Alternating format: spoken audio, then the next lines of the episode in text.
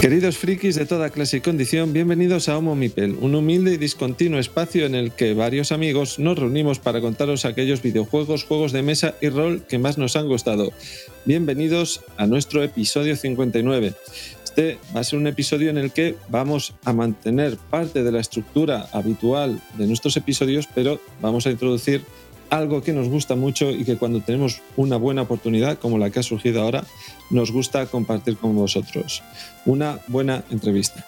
En este episodio 59, gracias a Fer, que le tenemos que dar, eh, pues, vamos, un agradecimiento total porque él consiguió esta proeza, conseguimos grabar una entrevista con Guillermo García San Pedro. Un, igual no suena, a nosotros tampoco su nombre no será conocido, pero es un auténtico pionero español en la corte americana del videojuego. Gracias a Fer, eh, que eh, lo contará después al final del episodio, conseguimos contactar con Guillermo y eh, hemos, descubrimos con él toda una trayectoria profesional que comenzó con, casi con el inicio del siglo XXI, un poquito antes del año 2000, y que empezó trabajando con Tópico, ese primer juego en el que trabajó en, top, en Top Games, pero durante toda la entrevista vais a escuchar a una persona que ha conseguido moverse entre las principales figuras de, de, la industria de los videojuegos en los Estados Unidos. Vais a oír hablar acerca de cómo comenzó en sus primeros pasos con Trópico, Red Tycoon 3 y otros juegos, y después cómo siguió avanzando y siguió creando videojuegos pasando por Activision, perdón, por Electronic Arts en primer lugar y después finalmente acabar en Raven, que ahora mismo forma parte del grupo de Activision, donde ahora mismo está trabajando y ha estado durante muchos años desarrollando cosas para videojuegos tan, eh, tan grandes y tan conocidos por todo el mundo como son los Call of Duty y ahora mismo se encuentra en Warzone. Así que eh, en esta entrevista vais a hacer un recorrido por una vivencia de los últimos 20 años en el mundo del videojuego y nos va a llevar de la mano Guillermo, que nos va a enseñar, nos va a contar desde dentro cómo ha sido crear videojuegos en aquellas primeras épocas tempranas y cómo es hoy en día desarrollar un videojuego. Eso va a ser la segunda parte de nuestro, de nuestro episodio de hoy, de nuestro episodio 59, este recorrido durante los últimos 20 años del software de la mano de un auténtico pionero, como os decía antes, Guillermo García San Pedro. Y antes de llegar a esa parte, pues vamos a tener el formato habitual de nuestros episodios. Vamos a hablaros de videojuegos y juegos de mesa en esta ocasión y para hacerlo tengo a varios de mis compañeros que están conmigo al otro lado del Discord y que os voy a presentar a continuación. Marina, ¿qué tal? ¿Cómo estás? Hola, ¿qué tal? Yo emocionada, como te puedes imaginar. Sí, sí, es que Marina, eh, eh, después de la entrevista que hemos tenido con Guillermo, vamos, ha, sido alucinante y Marina, eh, vamos, estábamos como todos los demás, con la boca abierta, después de poder compartir vivencias con un hombre que, lo ha vivido todo desde dentro, es, es alucinante. Bueno, además de Marina, va a estar con nosotros también Javi. Javi, ¿qué tal? ¿Cómo estás? Pues muy bien, muy bien. La verdad que también muy impresionado de, las vivencias de, Guillermo y, de toda su experiencia en el mundo del videojuego. Y, también muy, muy motivado para hablar de un juego que me ha gustado muchísimo y que, vamos, eh, para mí estaba llamado a ser uno de los de mis grandes disfrutos del año y así ha sido, vamos. Venga, cuéntanos, dinos cuáles, cuáles. Pues Bravely Default 2. Ahí está, ahí está. Y además de eh, Javi, vamos a tener también a Víctor. Víctor, ¿qué tal? Muy bien. ¿Qué nos traes esta ocasión? Pues yo os traigo que ya por fin he vuelto a jugar con personas en 3D, eh, eh, con, oh. Así, en, realidad total. en realidad total, gente que se le puede tocar, bueno, no porque son finlandeses, entonces por supuesto hay como 3 metros de separación de serie, no por nada de coronavirus. Pero, pero sí, sí, y, hemos eh, vuelto a jugar eh, con un juego que nos ha dado bastante fuerte, que se llama el Overboss. Vale, y por último también vamos a tener a Mae, que también nos trae en esta ocasión un videojuego. Mae, ¿cuál es? Pues yo, como sabréis, soy muy fan de ciertas compañías y, una, y me habéis oído dar mucho la lata muchas veces con Obsidian y sus Pilares de la Eternidad, así que lleva siendo hora de que me pusiera con una de mis asignaturas pendientes, que era Pilares de la Eternidad parte 2. ¿Para cuándo, para cuándo los South Park, Mae? Pues algún año, porque los tengo ahí, todo el mundo los South Park están en mi lista, pero es que mi problema es que mi lista tiene pocos huecos. Bueno, ahora nos contará si ha superado las 100 horas en Pilares de la Eternidad, ¿no? Pero tiene pinta de que ese, ese será el mínimo para llegar hasta el final. Bueno, pues con toda esta eh, con todo este menú de juegos que tenemos para vosotros, eh, que os han contado hasta ahora mis compañeros, eh, le vamos a unir un platito más al menú que es My City, que es el juego de mesa que yo os voy a traer. Solo os diré de él por ahora para lanzaros un ganchito bueno para cuando os hable de él, que es un es un Fitz, que igual lo recordáis, o un Blocus, que seguro que también lo recordaréis, pero con modo Legacy, ¿vale? Y ahí lo vamos a dejar, Un, un Blocus que tiene modo Legacy y se llama My City y lo creó hace muy en poquito un diseñador de juegos de mesa de estos súper clásicos, de estos que si lleváis un tiempo en el mundo de los juegos de mesa reconoceréis.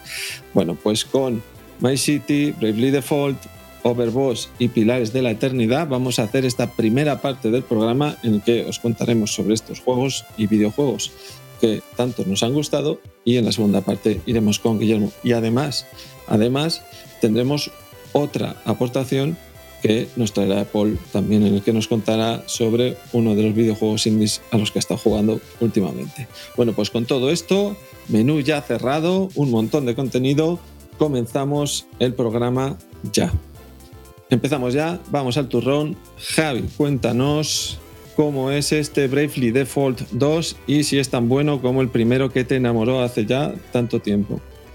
Pues sí, eh, vamos a hablar de Bravely Default 2, em, que como todo el mundo pensaréis es el segundo juego de, la saga. Pues no, es el tercero. ¿Se llama Bravely Default 2? Sí, pero es que la saga Bravely es relativamente joven porque nació en 3DS, pero se compone de Bravely Default, el original, Bravely Second, que es una secuela directa de este original, y Bravely Default 2, que es un juego, digamos ya, otro juego de la saga, en la que el mundo es distinto, pero hereda muchas cosas de lo que supongo que es, es una nueva franquicia. De hecho, para, para, el que no lo sepa o no jugase los originales, pues Bravely Default es una saga que ha nacido de la muerte de Final Fantasy tal y como era, ¿no?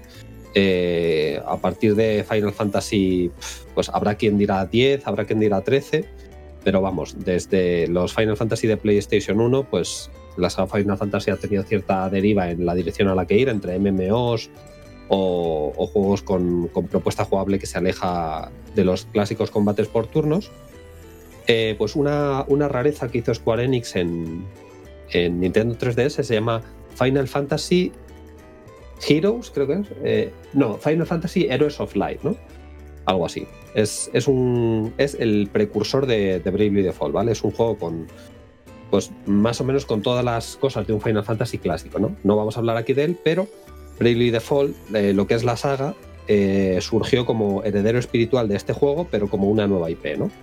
Con lo cual, ¿qué, ¿qué, hace esto? Pues que beba primero del sistema de clases de Final Fantasy, ¿vale? En los Bravely Default una cosa vertebradora absolutamente del juego es que, que puedes jugar con un ninja, un mago blanco, un mago rojo, un mago negro, eh, un, guerrero, un cazador, un, ladrón, cosas así, ¿no? Eh, y además, eh, una de las cosas que hace bastante bien es que suelen tener una variedad muy, muy amplia.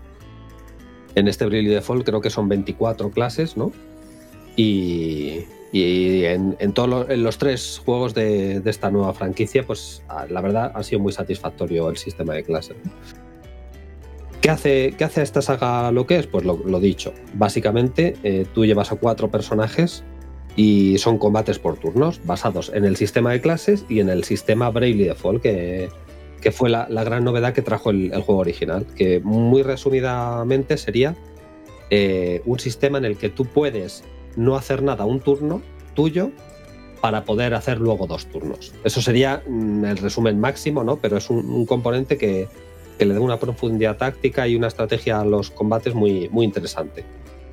Eh, este juego, y yo creo que esta, esta franquicia, aunque luego también tiene elementos narrativos que son comunes, ¿vale? Por ejemplo, eh, las dimensiones, ¿no? Las, las múltiples dimensiones es, es un elemento eh, nicho de la, de la, saga o eh, las hadas, ¿no? Siempre en todos los juegos hay, están los seres humanos y hay hadas. En algunos juegos con, una implicación en la trama, en otros otras, ¿no? Pero las hadas, pues es un, es un elemento que, que, vertebra siempre las historias de estos juegos.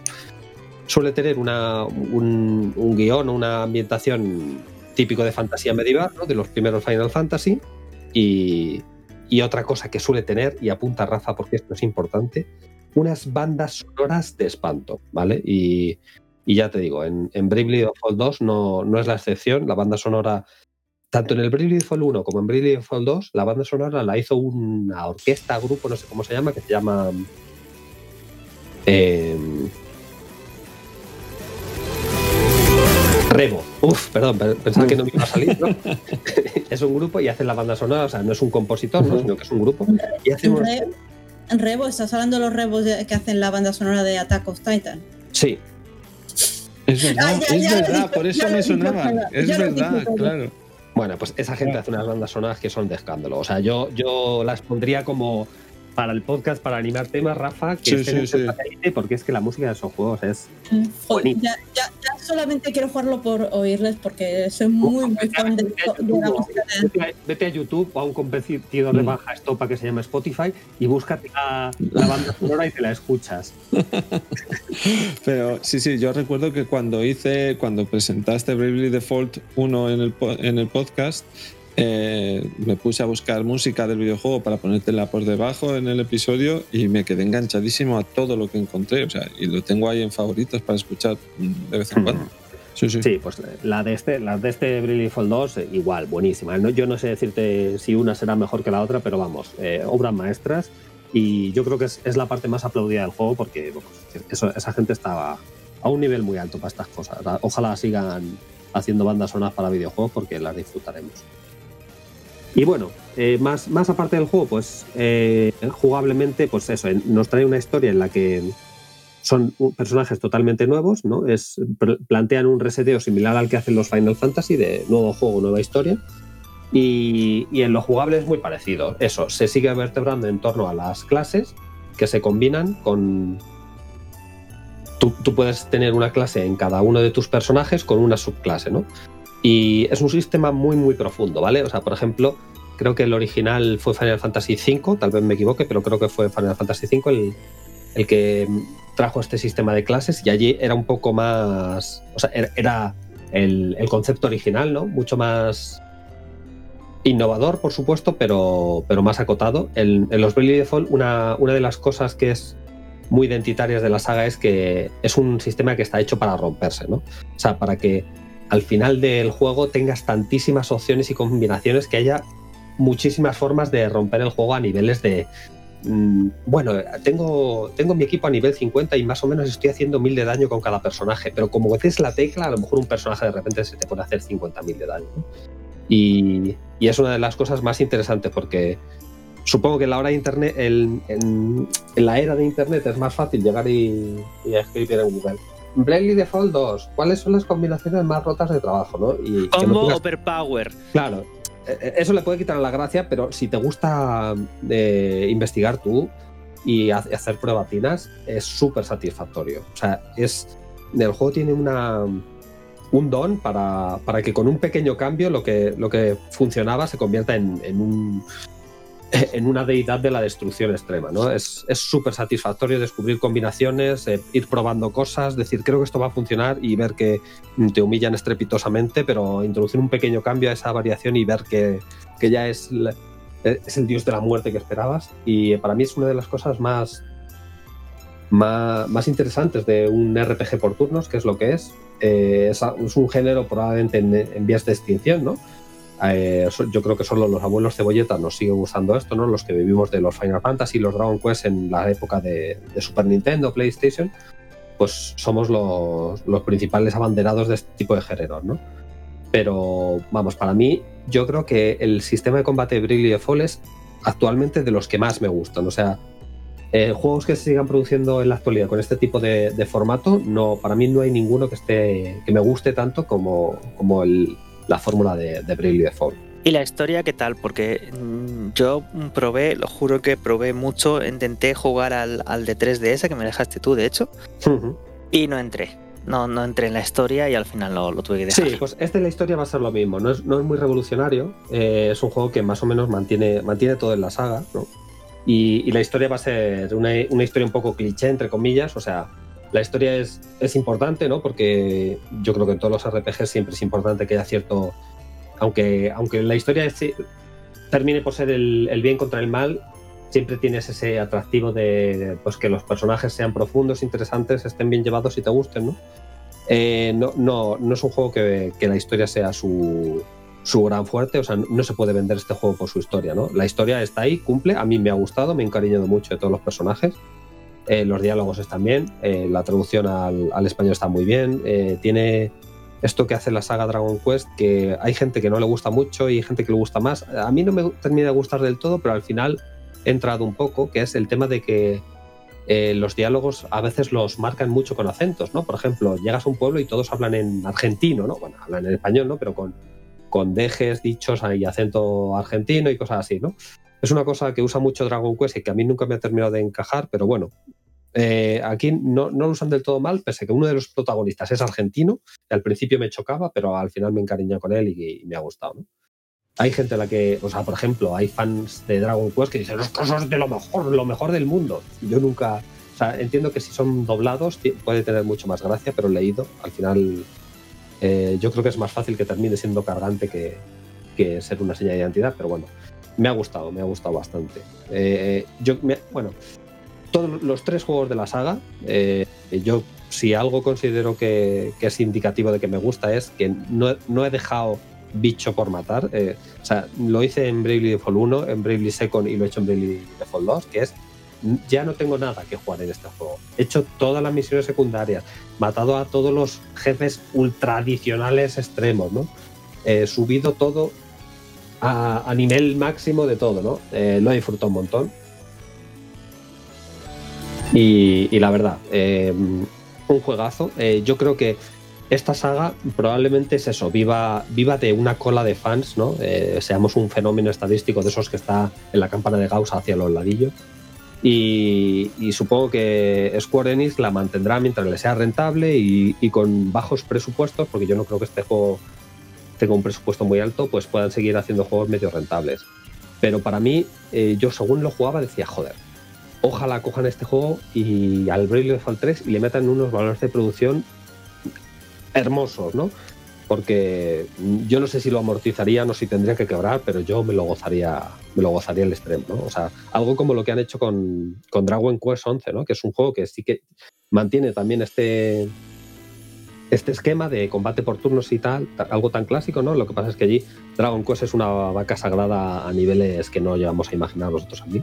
Entonces pueden hacerlo, pero yo, según iba jugando, decía, joder, ojalá mayores valores de producción, ¿no? Aún así es un juego que mi o sea, tiene defectos, por supuesto que los tiene. Eh, hay gente que el argumento pues le parece demasiado clichero, hay gente que piensa que mm, el juego rasca un poco técnicamente, es verdad. Yo creo que tiene está un poco mal optimizado en algunos momentos o que el control en el, en el mapa del mundo se siente a lo mejor un poco eh, tosco, ¿no? Pero bueno, eh, evidentemente eso es algo poco importante en un RPG, pero pero sí que a cada momento que jugaba decía, joder, ojalá el próximo tenga el doble de presupuesto.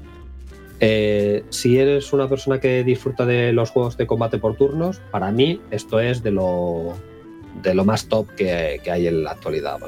Eh, desde mi gusto, eh, te lo recomiendo. Si no, si no te gusta mucho el género, pues mírate un tráiler y valóralo. Pero, pero vamos, si no, para los que somos fans, los que la, trilogía de Final Fantasy en la época de PSX, si para vosotros eso es el, triunvirato de dioses a los que adoráis, os, os va a encantar.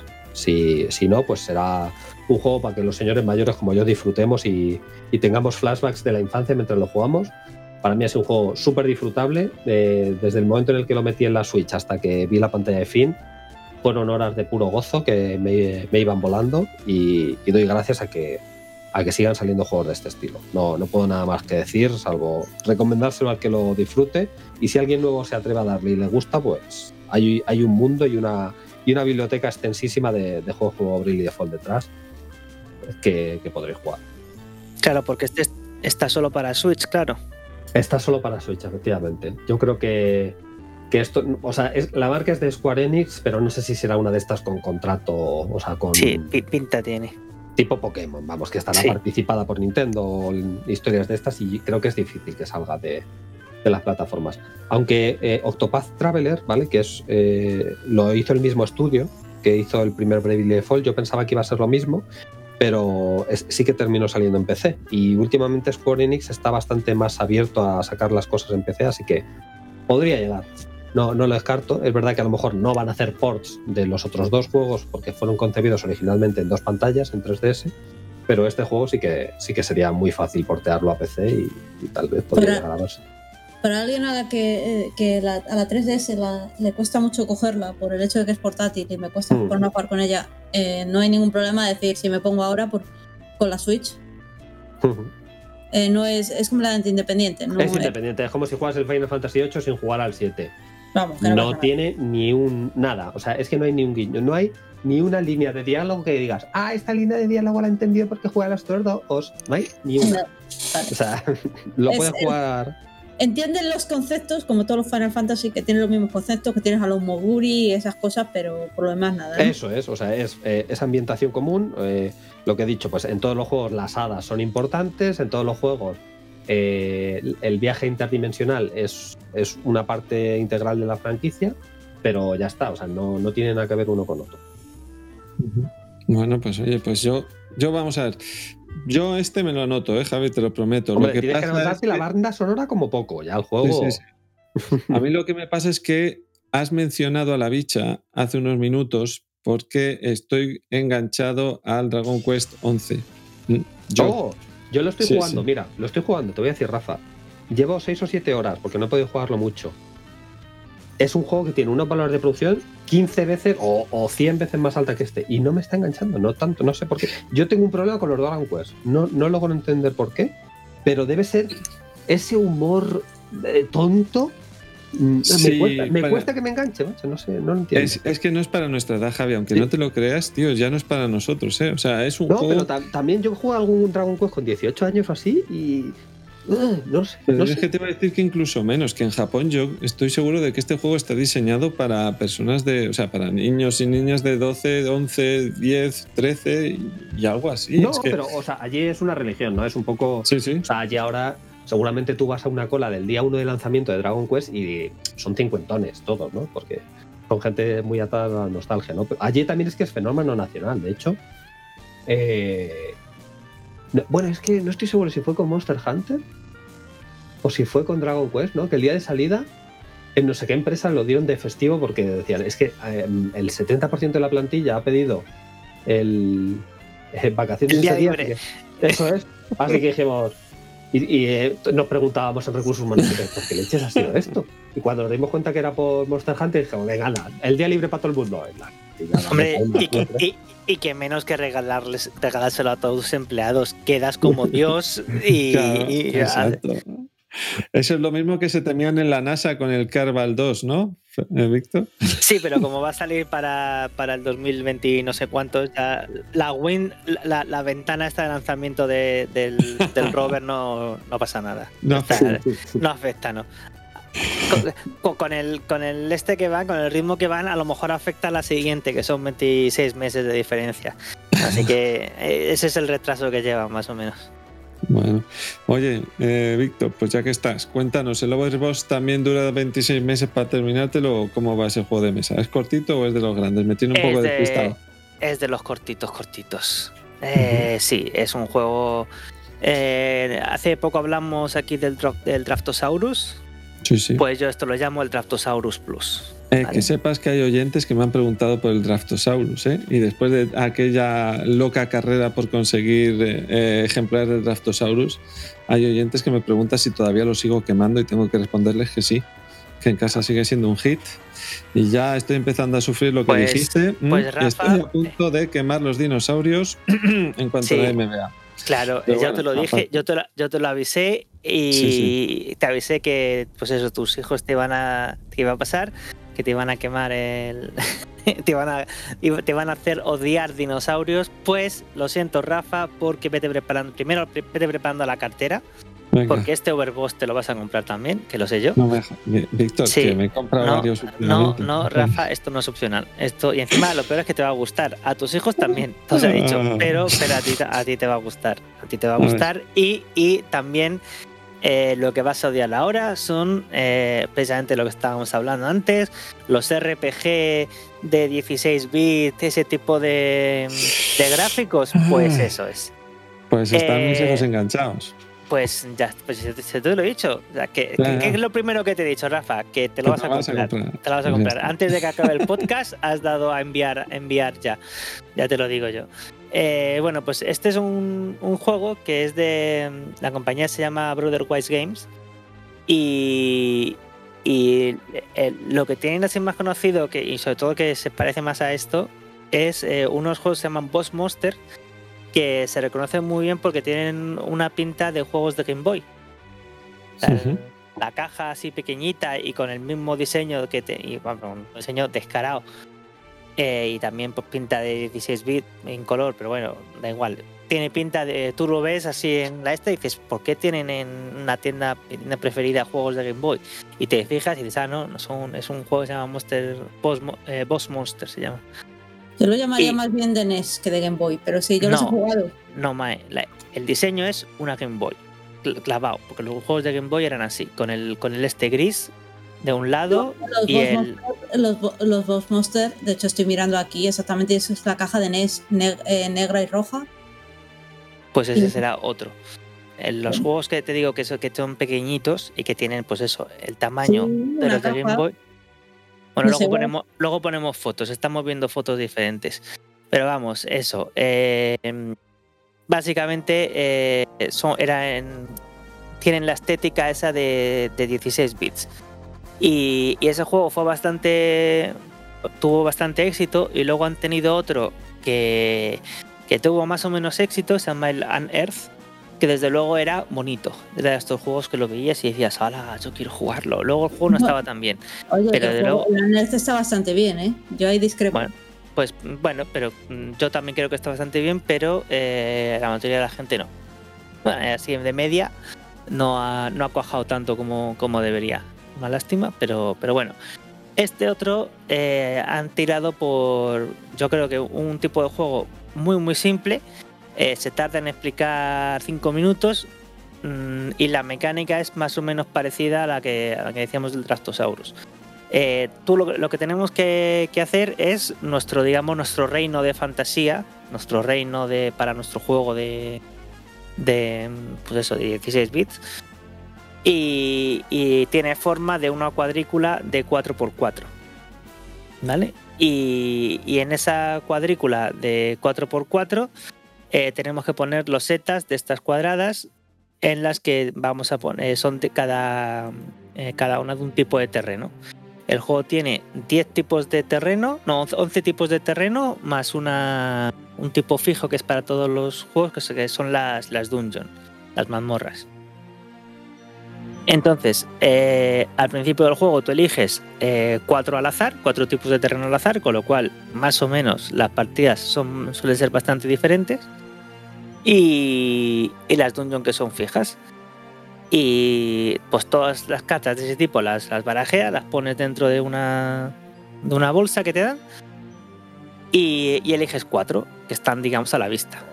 Y en cada uno de tu turno tú tienes que coger un terreno y asociado con ese terreno viene pues un, digamos, un muñequito, un, un personaje que vienen en pack.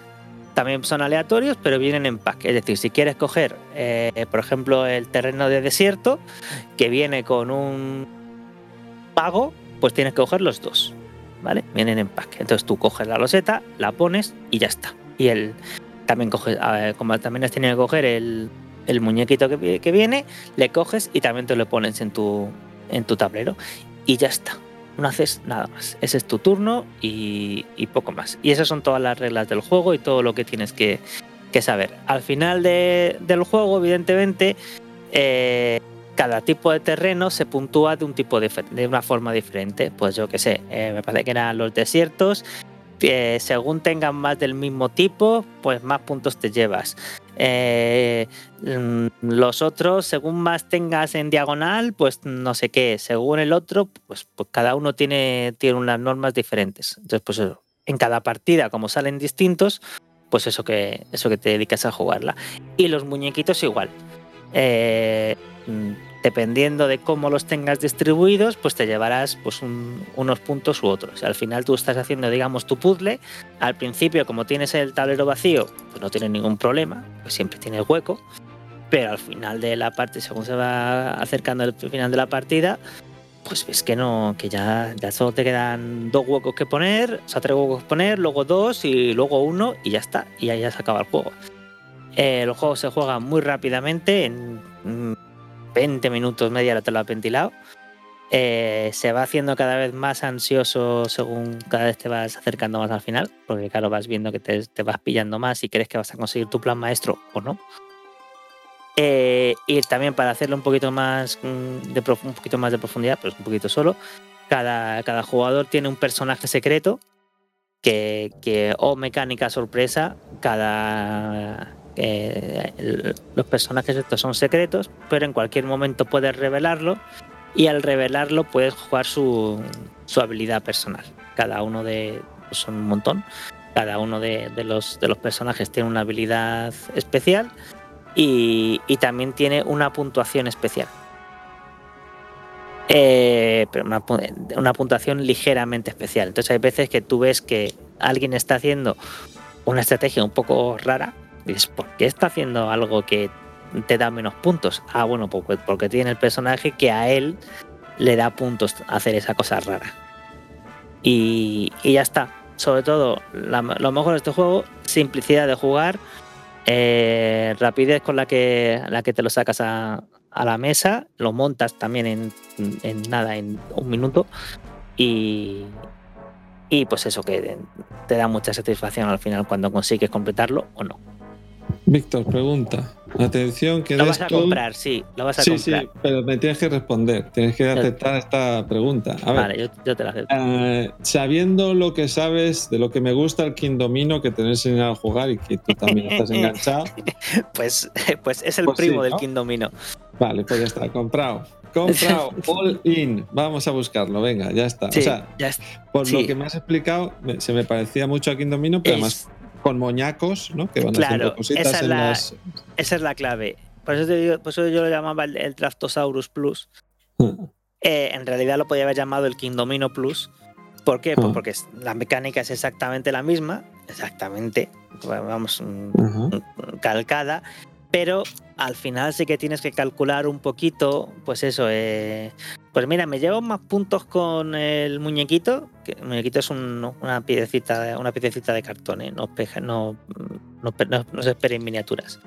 Eh, eh, pues eso, me saldrá mejor coger como, el drafting va en pack, es decir, tú tienes que coger la loseta de terreno y el personaje, eh, pues hay veces que piensas, me sale mejor el terreno que quiero con el personaje que no quiero o el terreno que me da igual eh, con el personaje que sí que quiero. Entonces tienes que hacer así un poquito cuentas. O me arriesgo a que en el siguiente turno me salga algo o, o me lo cojo ahora, ¿sabes? Estás ahí... Ya te digo, al principio tú puedes hacer más o menos lo que quieras, pero según se te va eh, apretando el tablero, pues dices, pues mira, me voy a tirar por, por aquí o por allí. Pero vamos, que es una profundidad que, que, tampoco te creas tú que es mucha, pero sí que es cierto que es un poco más profundo, pues eso, que el King Domino, que el Draftosaurus. La última pregunta, señoría. De, de eh, dependencia del idioma, ninguna, ¿no? Salvo el, el manual. No, cero. que- Bueno, sí, claro. Bueno, cero no. Vale, cierto. Eh, las cartas de personaje, en la que te explica su habilidad personal y, y su modo de puntuación personal, tiene, pues eso, tres líneas de texto. ¿Vale? Eh, el resto son todo iconitos y numeritos. Pero sí es cierto que, que las lo que son las, eh, las cartas de personaje en las que te explica, pues yo qué sé. eh, al final del juego puntúa por cada bicho de, de- de lava que tengas. ¿Vale? Pues eso te lo dice en texto, pero son eso, son tres líneas de texto, no es un... Eh, todo, todo lo demás va con iconitos. Lo voy a enseñar en casa. Será una decisión consensuada entre mis hijos y yo, pero como ya te digo que están últimamente jugando a un par de juegos de rol de 16 bits, van a decir que sí. Yo también ya he dicho que sí mentalmente, así que pues nada. Ya te contaré cuando empiece a quemarlo, porque tiene pinta que lo voy a quemar porque el Kingdomino también lo quemamos en casa.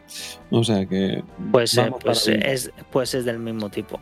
Ya, ya. Es exactamente el mismo tipo.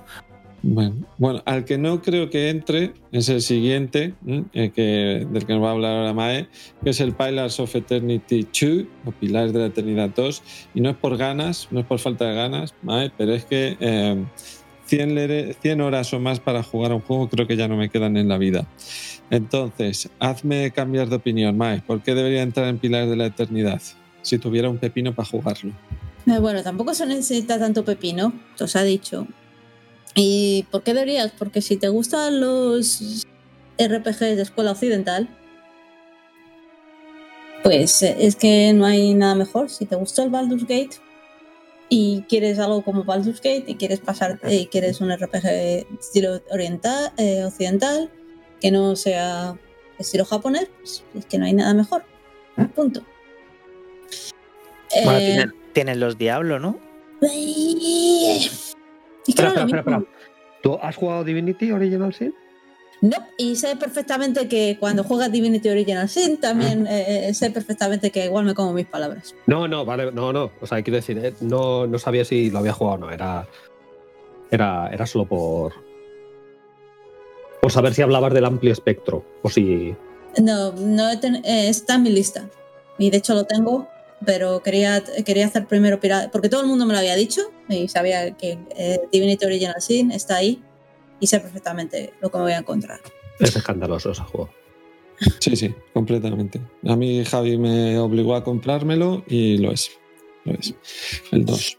Pero mientras mm, pruebe Divinity, que sé que me va a gustar, eh, para qué negarlo, una se conoce, pues le, creo que le tenía mucho cariño a la primera parte de Pilares de la Eternidad. Le tenía mucho cariño por, no sé si oíste, por toda la historia que, que fue alrededor, de cómo el estudio estaba a punto de irse al garete, cómo el Kickstarter le salvó. Y toda la historia de este juego fue muy emotiva. Y los documentales, si te ves el típico documental en YouTube eh, de, de todo el desarrollo, especialmente de la primera parte, verás la parte emotiva. Entonces, obviamente, tras el éxito de la primera parte, se pusieron a hacer una segunda. Que bueno, que tengo que decir que, que son 45 horas los que, eh, no, 43 horas los que llevo. Aproximadamente es un- eh, me dicen que llevo un 15% del juego. La madre. Me queda mucho. Eh, eh, pero no me está tocando como me tocó la primera parte. Eh, quizá porque la historia no es lo mismo. Pues bueno, eh, no sé si os acordáis de la, la historia del Primer de la Eternidad, lo bueno que tenías que crear un, un nuevo mundo. Y era un mundo con un toque bastante, una historia bastante triste porque tú entras en una región, en el Drywood, donde los donde tras haberse, mata- tras haberse matado un dios, resulta que ahora los niños nacen sin alma y están acusando a cierta gente, entonces se veían muchas pinceladas de un mundo bastante rico, pero sobre todo la historia del misterio de por qué los niños estaban naciendo sin alma. Y toda esa investigación es- me parece bastante interesante y era una cosa muy épica. Y luego encima tienes otra cosa, que es que de repente te encuentras que has heredado una mansión y tienes que restablecerla a la antigua problema es que para hacer la Finales de la Eternidad parte 2, obviamente después de terminar como eh, has restaurado Ca- Caer Nadu a su antigua gloria, estás ahí, pues obviamente no es un punto de partida, entonces se lo tienen que quitar y hacen eh, la táctica que ya se hizo en el Mass Effect 2. Que es que tu personaje desaparece del mundo y vuelve al mundo. Y obviamente te dan la misma, porque lo- los dioses te vuelven a, a- cuando resulta que y- y tras haber perdido tu fortaleza, tu Kainadu, porque la estatua gina- maravillosa, que es divertidísimo explorarla, que vas hacia abajo porque hay una estatua de un dios, eh, y es una de las partes más divertidas del juego, es llegar hasta la base de la estatua. Bueno, pues esa estatua cobra vida y se pone ahí, se va por el mundo a agarrarse a tu dios, te mata a ti, pierdes, tu, te pierdes todo, y tienes que y los dioses te, te vu- vuelves a nacer por parte de los dioses para intentar arreglar el entuerto. Y entonces te cambian de, de ambiente. La estatua se ha ido por ahí de parranda y en lugar de utilizar el Darkwood se va al, archipiélago de, de Dreadfire, que es, una, que es una zona de islas. Entonces has cambiado tu, eh, tu mansión por un barco. Entonces tienes toda la parte que muy curiosa del primer juego, que era, oh, pues ahora le compro mejoras a mi mansión, ahora pues te compras me- mejoras al barco. Y cuando vas por el barco te tienes que asegurar de que tienes, ca- de que, tienes que tener parámetros como la moral o que tienes que tu artillero, eh, tienes que tener artillero, tienes que coger tripulación para tu barco, tienes que comprar velas, tienes que tener raciones, tienes que darle, eh, yo qué sé, que no es lo mismo la moral de si le das cerveza que si le das agua. Si le das agua baja la moral, pero con la cerveza ya la cosa mejora. Y si le das whisky ya ni te cuento. Claro, son valores que todo el mundo tiene que aprender. Sí. Es un RPG, esto funciona así desde toda la vida. Sí, sí, de hecho me hace mucha gracia porque eh, una de las mecánicas que han puesto es cuando tú, eh, cuando tú descansas y utilizas eh, lo de descansar, lo típico, ¿no? puedes hacer, ponerte una comida. Entonces hay comi- y la comida te hace modificadores hasta la siguiente vez que duermes. Y una de ellos es que si te dedicas al alcohol, pues pierdes percepción, pero ganas otras cosas. Ganas carisma. Pues eso, va- valores que hay que transmitir a la juventud, sí. Y bueno, esa parte está curiosa. Eh, pero la historia en sí, vale, sí, em, es que se han metido demasiado en terrenos místicos con toda la historia de los dioses, porque tú ahora eres el emisario de los dioses. De un panteón de dioses que no te queda muy claro, porque en teoría fueron capaces de. Toda la historia empezó con. El dios este eh, que supuestamente está aquí era un dios al que se habían matado tras una historia. Y no sé, como que es una historia. La parte mística yo desconecto mucho. No me ha conseguido desconectar, mientras que la otra parte la otra historia de intentar entender qué estaba pasando, el misterio, por qué estaban los niños sin alma y esas cosas, y todo el drama que había aquí, aquí, vale, sí. Ves que va el dios que va matando gente, pero como que no transmite lo mismo que transmitía la primera parte. Por lo demás, sigues teniendo compañeros molones, eh, en el archipiélago pues, han aprovechado para meter nuevas razas y desarrollar, entonces tienes ahora más eh, posibilidades de ver con los locales, con, las, con los Juana, que de hecho me parece muy curioso porque el lugar de el archipiélago este está gobernado por, eh, por los Juana y que son una especie de imaginaos como si en la Polinesia todas las tribus hubieran decidido eh, alinearse y hacer un frente común contra, contra los occidentales, por así decirlo. Entonces son cada uno de ellos son de su padre y de su madre, pero están unidos bajo, bajo una especie de, tema común. Entonces es bastante interesante ver, esa perspectiva. Por otro, y luego tienes dos facciones occidentales que están ahí metidas ahí, en plan la, eh, eh, la compañía de Indias Occidental, el de los ingleses, de hecho, ahí metiendo y haciendo, y encima hay, mucho, hay mucha piratería. Entonces hay un poco todo ese, tra, eh, todo ese tra, trasfondo de cómo fue la, especialmente la colonización del sudeste asiático está un poco de ese ambiente. Está curioso. Y bueno, y la principal diferencia que tienes con el otro es que ahora te mueves en barquito sigues teniendo ciudades para hacer quests bajo fondos, mejoras y demás, pero luego te vas, eh, cuando te aburres de tu isla, pues te vas a, a cazar recompensas y a matar. y a, Incluso tienes un combate naval, pero lo he, eh, lo he hecho poquísimo el combate naval porque no me llama nada, de hecho es casi opcional y yo me estoy dedicando a hacer lo mío, a hacer sus quests, a hacer de recadero como buenas sub, eh, quests. Pero ahora los recados que te tienes que ir a una isla, tienes algunos subquests de cartografía porque tienes que explorar islas.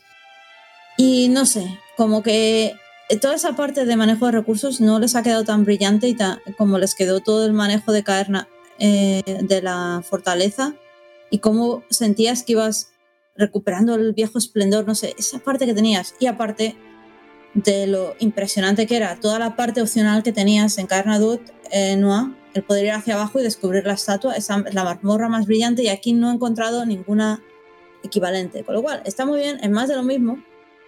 Han reciclado muchas cosas, han reciclado muchos secundarios, eh, pero, y han metido personajes nuevos, la, pero la mecánica del juego sigue siendo la misma. Ya digo, es más de lo mismo, que no está mal, pero no aporta nada nuevo y en cambio has perdido una de los puntos más fuertes, en mi opinión, que era la fortaleza.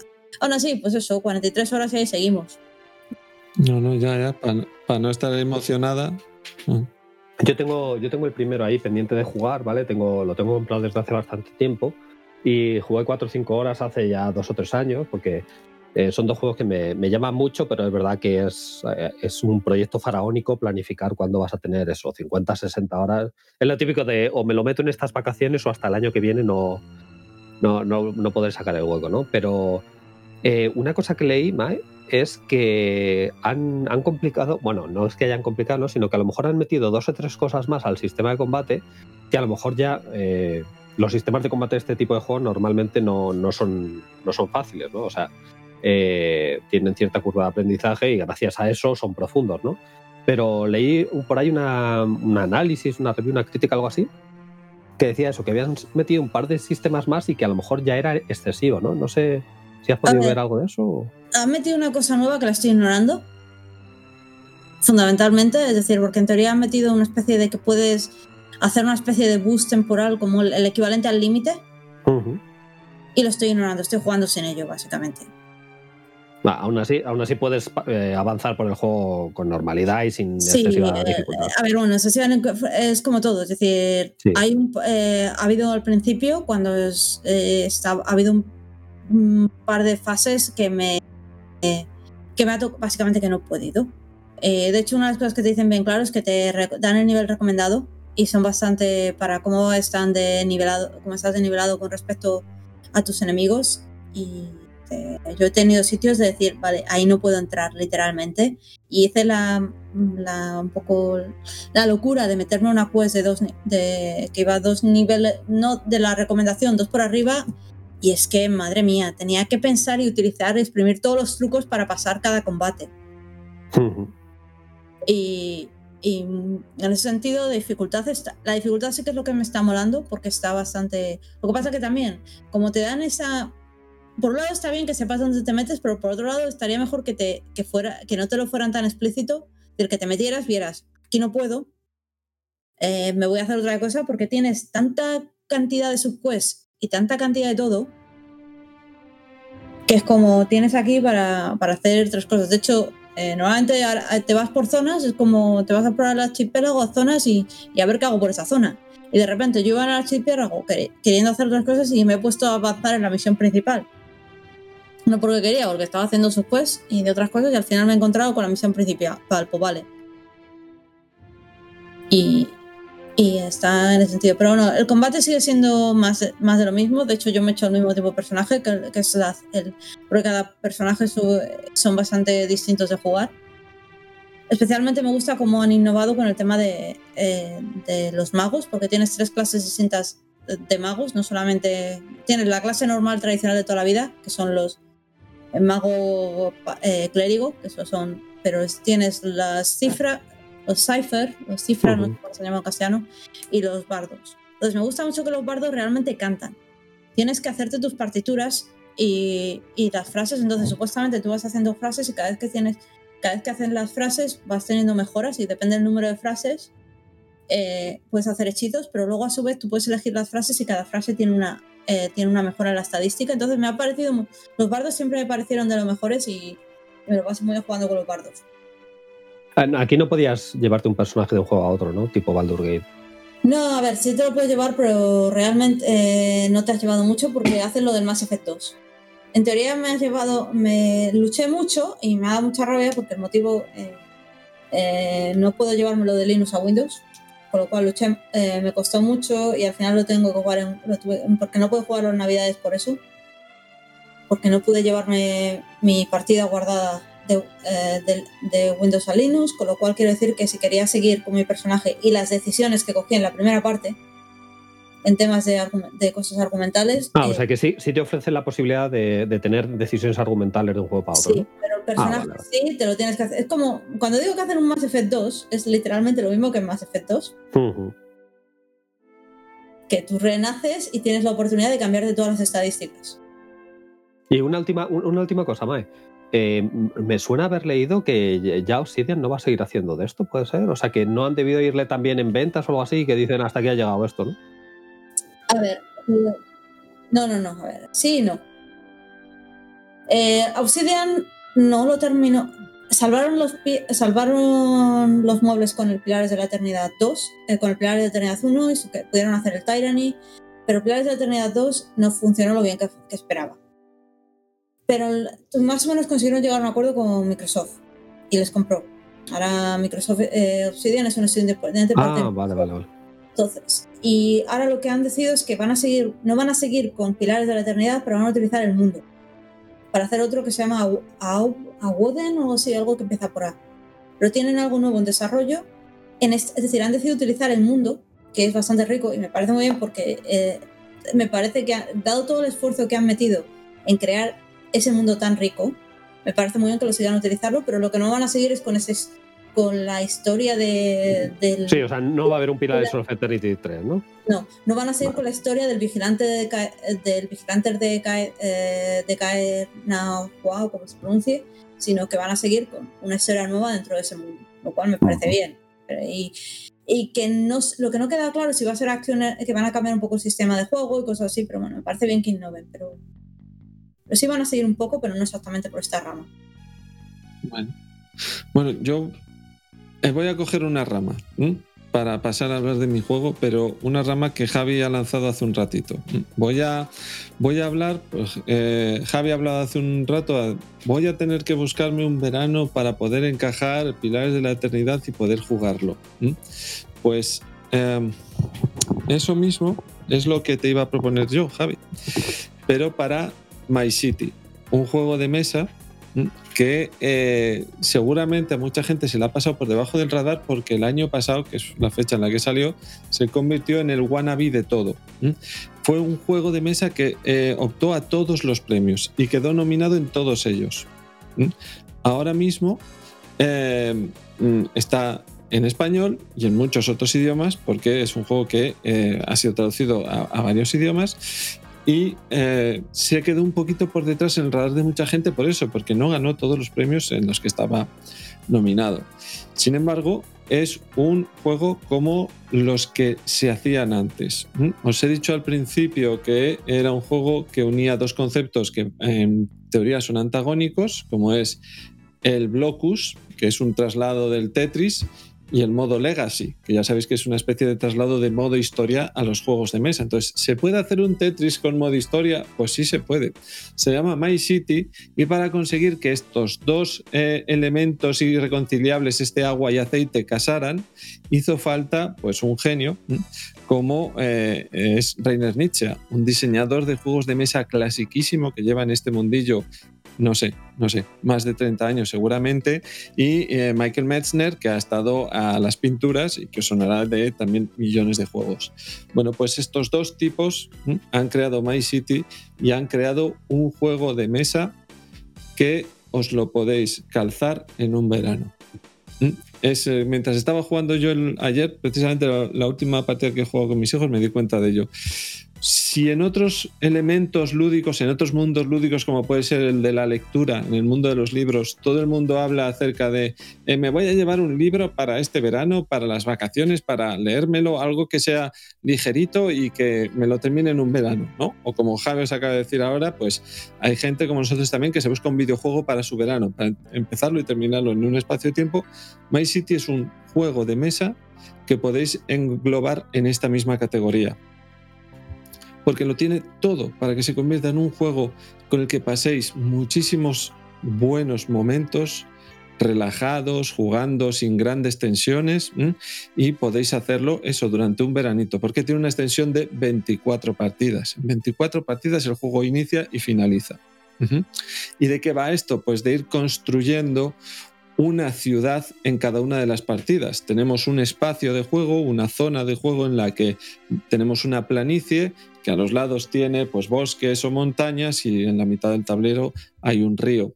Ahí es donde se van a ir depositando las piezas de juego y para todas va a ser siempre la misma. Hay un taco de cartas que tienen representadas las piezas de juego, que son como si fueran piezas de Tetris, pero con casitas pintadas encima por darle un rollo temático a todo esto.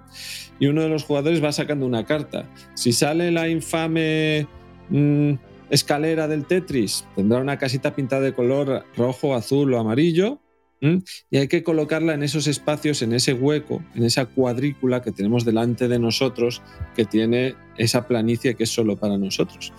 Y así van a ir jugando todos al mismo tiempo. Esa es otra de las grandes cosas que tiene este juego que lo hace súper accesible para cualquier miembro de la familia. No hay tiempo para aburrirse. No hay que esperar todos los turnos para que te toque a ti, porque todos jugamos al mismo tiempo. Sale una carta que tiene representada una pieza y todos tenemos que poner esa pieza en el tablero si podemos, si nos queda hueco. Si no nos queda hueco, empezaremos a perder puntos.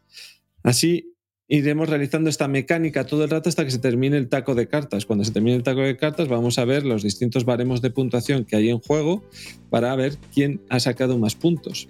Y el que saque más puntos en esta partida en concreto va a conseguir una serie de ventajas. Pero aquí es cuando empieza a entrar en juego otra de las mecánicas eh, de, eh, muy claramente influenciadas por Reiner Nietzsche y es la de las puntuaciones en las que hay un pequeño girito.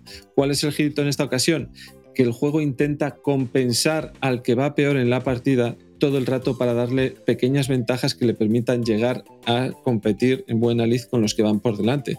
Así que si tú eres el que has quedado el último en la partida, seguramente no recibirás de esos puntos que tienes que ir marcando en el tablero para ver al final de las 24 partidas quién ha ganado, sino que en vez de recibir esos puntos vas a recibir una pequeña ventajita en forma de pues una una pegatina que pegarás en el tablero y que te puede dar muchos puntos en determinadas condiciones, o una pieza nueva de juego que es muy pequeñita y que la puedes encajar perfectamente en huequitos que antes no has podido eh, cubrir con piezas, cosas así, pequeñas ventajas que hacen que el que iba debajo gane una, una pequeña ventaja que le sirva en la siguiente partida para intentar ir mejorando su puntuación. Y así a lo largo de las partidas se van compensando las cosas.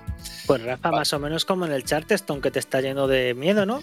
Sí, me está yendo de. Sí, sí, tanto de miedo, como que ya soy un fantasma, doy mucho miedo, ¿eh, Víctor? Sí, sí, mm. y bueno, vamos, Ma y yo estamos asustadísimos. Tan, asustadísimos que, bueno, a ver si, no sé, para, el juego tiene alguna mecánica de como la que estás diciendo tú y, y al parecer no. ¿eh? Me ayuda un poco. ¿Quieres decir eso? ¿no? Sí, porque, hombre, es que, en fin. O sea, Rafa, no, no tienen ni cuerpo. O sea, te, veo, te veo un poquito subidito cuando en las primeras dos partidas te os gané. Después ya vamos por las nueve, llevo siete partidas seguidas, pero vamos, no pasa nada. ¿eh? Sí, sí. Bueno, pues en este juego no pasan estas cosas, ¿ves, eh, Víctor? Porque el juego intenta ser muy amigable con todos los jugadores y es un juego, pues como tú has descrito antes el Overboss, pues un poquito familiar plus, pero muy poquito y lo que nos presenta son 24 partidas distribuidas en sobres. Dentro de cada sobre hay un memorando en el que te explica las reglas para las próximas tres partidas y en cada partida de esas tres van a cambiar las reglas. Así que en cada partida que juguéis vais a encontrar siempre un reto un poquito distinto. Después de eso vendrán nuevas piezas de juego, eh, nuevos elementos que se pondrán en juego y que irán transformando tu tablero de juego. Así que a lo largo de las 24 partidas vas a conseguir que tu ciudad sea muy distinta a como comenzó. Nosotros ya llevamos 10 partidas y el tablero ya está bastante marcado por los acontecimientos, porque pasa de todo, desde que vengan nuevos edificios a que ocurran desastres naturales y la cosa eh, haga cambiar el tablero. Y todo esto lo hacen pues con unas formas y una, un modo de juego que yo solo puedo llamar elegante, ¿vale? Conciso, preciso, elegante y, contenido. O sea, por ejemplo, lo que os acaba de decir Víctor, ya mencionado hace un rato el Charterstone. Si jugáis al Charterstone en mesa, no en la aplicación, es un cajote gigantesco y está lleno de elementos de juego. Cada uno de los jugadores tiene una caja donde va apuntando como las copas que ha conseguido, los puntos que ha conseguido, todo esto, y además todo eso lleno de sobres por todos los lados. Esto, como es Reiner Nietzsche Productions, pues todo eso está eh, omitido. Eh, hacen un sobre con unas instrucciones específicas que son como una pequeña tarjetita de los Oscars, ¿no? And the winner is, y ahí te ponen las cosas de forma concisa y precisa para que puedas jugar inmediatamente sin más líos. Incluso cuando pasa algo en el tablero te lo cuentan con una frase. Ha ocurrido tal desastre natural. A partir de ahora pasa esto. En otros juegos te montarían un rollo gigantesco para decirte que la historia en My City ha cambiado, la Tierra ya no es antes, los continentes se separan. No, aquí no. Aquí te ponen dos frases, todo muy matemático, preciso y conciso. Y con ese tipo de cosas consigues un juego que, eh, os lo prometo, os lo podéis llevar este veranito, quitáis la caja, os quedáis con los componentes, os lo lleváis este veranito a vuestro lugar de veraneo y todas las tardes os echáis una, dos o tres partidas a este juego y ni os enteráis. Y os lo vais a pasar fenomenal. Las partidas no duran ni media hora y te puedes jugar un sobre entero, que es lo que hago yo con mis hijos, tres partidas en una hora y media y todos en casa lo vais a disfrutar. Estás hablando, Rafa, Estás hablando, Rafa, del lugar de veraneo. ¿Desde qué país estás hablando? Yo estoy hablando de España. España en el que hay verano todo el año. El sol sale, no como el tuyo. Tú me ganas al Charterstone, pero yo tengo melanina. Tú no sabes, tú ya no tienes ni de eso. No, no, yo ya no sé lo que es. Pues eso, pues además de todo esto, si el juego sigue gustando, después de haber completado 24 eh, partidas, le dais la vuelta al tablero y tenéis un modo de juego no legacy. Así que podréis tener el juego siempre a vuestra disposición. Y jugar a este juego en modo no legacy también es muy divertido. Jugar al Tetris con los familiares y amigos que vengan a casa, porque este juego se lo podéis sacar a cualquiera, es una experiencia que os va a gustar mucho. Os lo recomiendo. Es una pena que este juego no haya obtenido todo el reconocimiento que merecía y la atención del público, eh, porque es uno de los tapados del 2020. A mí me ha devuelto la fe en Reiner Nietzsche. Hacía mucho tiempo que no tenía un juego suyo pero empezando a jugar a este me he acordado de maravillas que tengo en mi ludoteca y que hace mucho tiempo que no juego como Tigres y Eufrates, que me sigue pareciendo una cosa colosal. Y este My City se va a quedar en mi ludoteca después de que hayamos terminado las 24 partidas, segurísimo. Bueno. Pues oye, espero haberos convencido para que os compréis My City. Ya me diréis si alguno de los oyentes lo habéis comprado, si os mola. Creo que sería una compra muy acertada. Pero nosotros, y yo en específico, voy a dejar hablar ahora porque vamos a dejarle paso a Paul.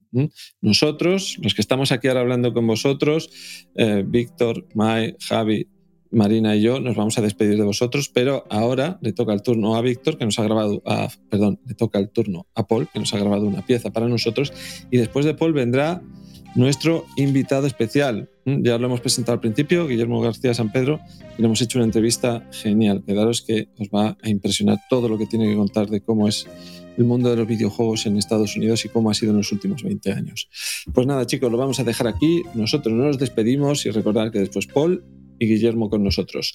Un saludo y nos vemos en el episodio 60 ya. Un saludito. Chao. Un abrazo, Mipels. Hasta la próxima. Un abrazo y muchos besitos. Un abrazo. Adiós. Hola, ¿qué tal queridos Meeples? ¿Cómo les va? Y aquí estamos, una vez más para traerles alguna recomendación, un juego independiente Em, de estos títulos que realmente enganchan desde el primer momento.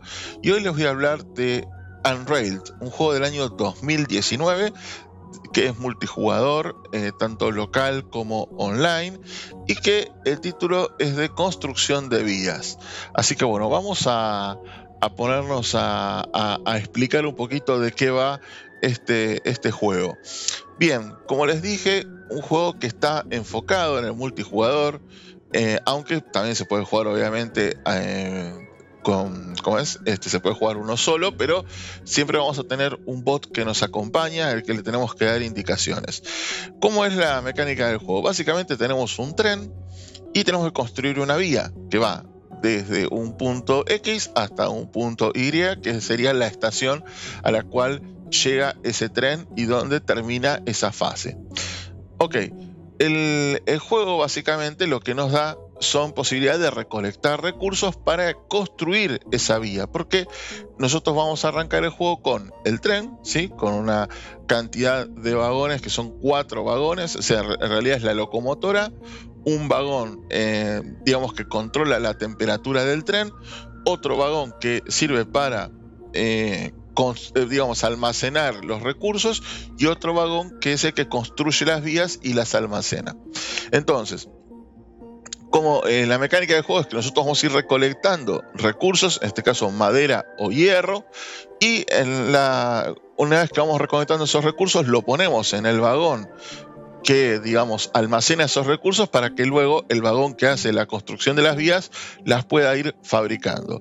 A medida que va fabricando las vías, ¿sí? las va apilando en, ese vagón, ¿no es cierto?, de, de construcción, y uno agarra las vías y las tiene que ir colocando formando el camino desde el punto A al punto B para que eh, el tren llegue a la estación y finalicemos la fase. Hasta ahí, bueno, esto es en, resumidas cuentas, digamos, lo que de lo que se trataría el juego. Ahora, en el medio hay variantes que lo hacen muy interesante, que son las siguientes. Eh, en primera medida, el juego cambia en un 200% de jugarlo solo a jugarlo en cooperativo. Yo lo jugué mucho en cooperativo. Este es un título que también les puedo decir que si lo ponen en una dificultad relativamente normal, incluso lo pueden poner en fácil, también se puede compartir mucho si tienen chicos en la casa. Yo lo he jugado con mis sobrinas que tienen este, 10 y y 6 años, 9 y 6 años. O sea, lo, he jugado con ellas y con, y con otro adulto más, o sea, nosotros dos y ellas dos. Y la realidad es que el juego se juega bien. Obviamente, los chicos hay que, hay que guiarlos, hay que, hay que ayudarlos, pero el juego se deja jugar también de esa manera.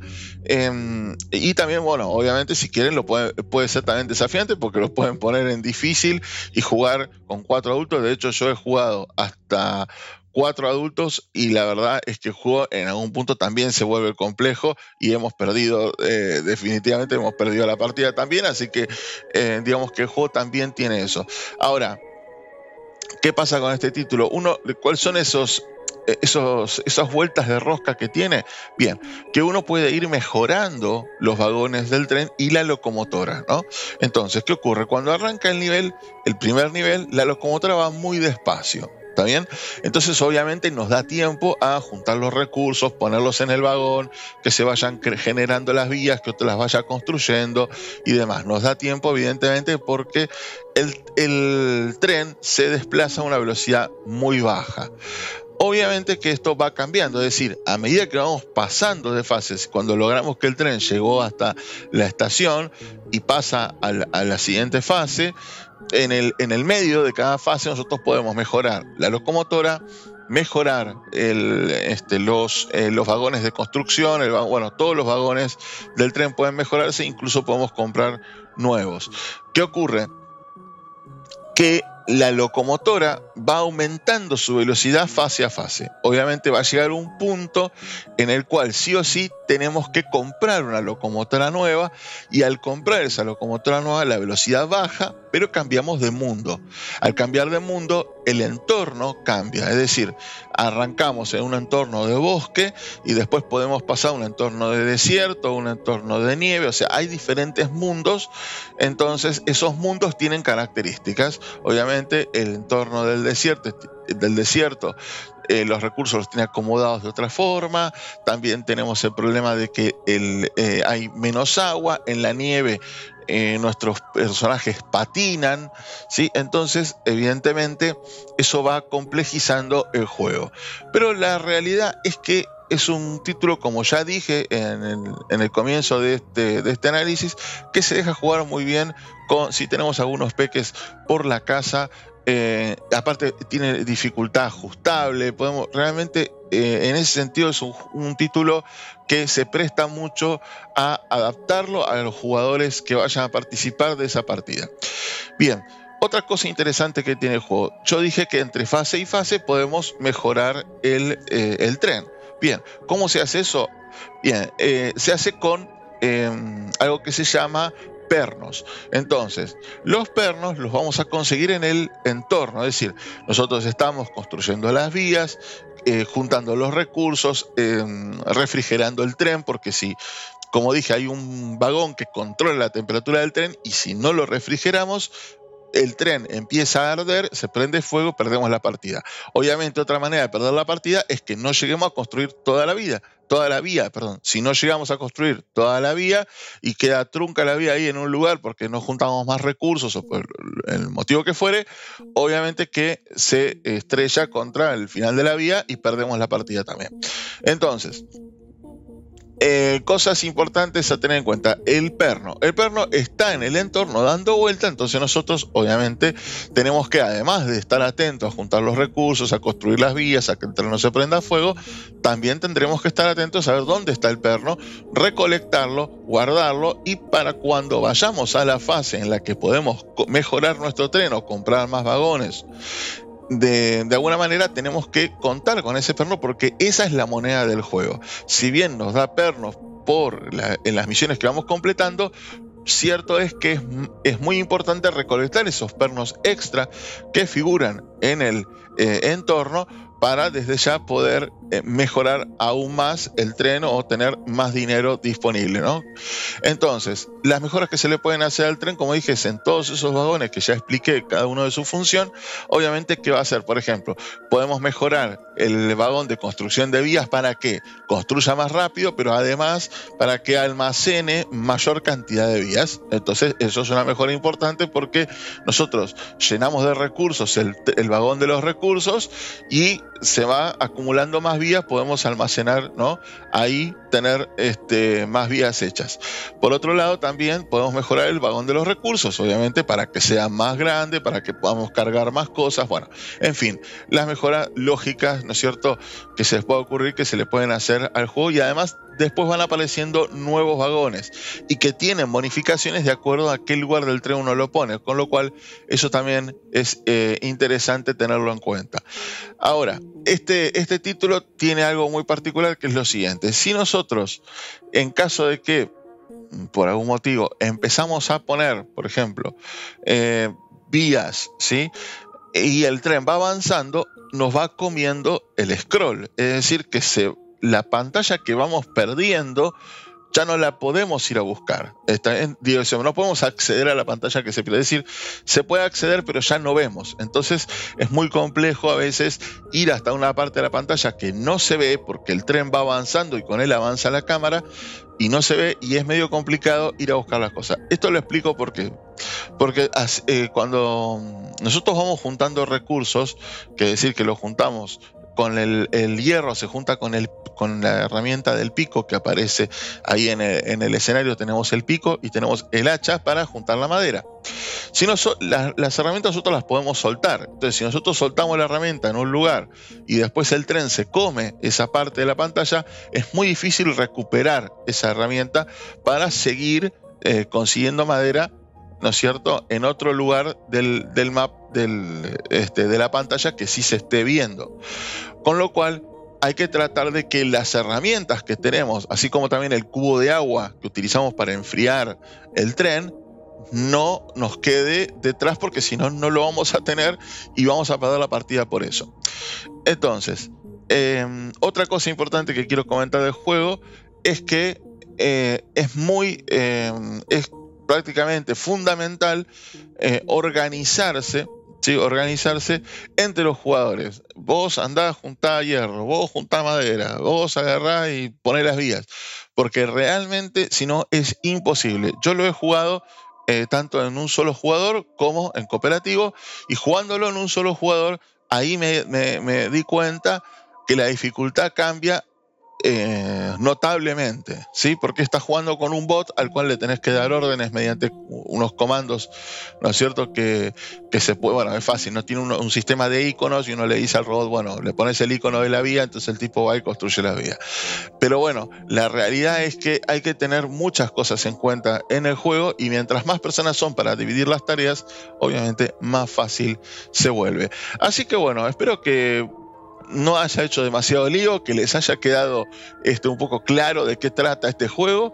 Y, yo aconsejo realmente eh, revisarlo, mirarlo, porque es un juego que en Steam habitualmente no está muy caro, eh, que siempre cuando ponen alguna de las ofertas eh, son títulos típicos que caen en, ese, en, ese, en esa bolsa de, de, ofertas y es interesante si tienen en la casa para compartirlo con algún, con algún chico, sobre todo este, con algún peque porque eh, eh, invita mucho a, modelar la partida de tal forma que no haga tan complejo el, juego. ¿sí?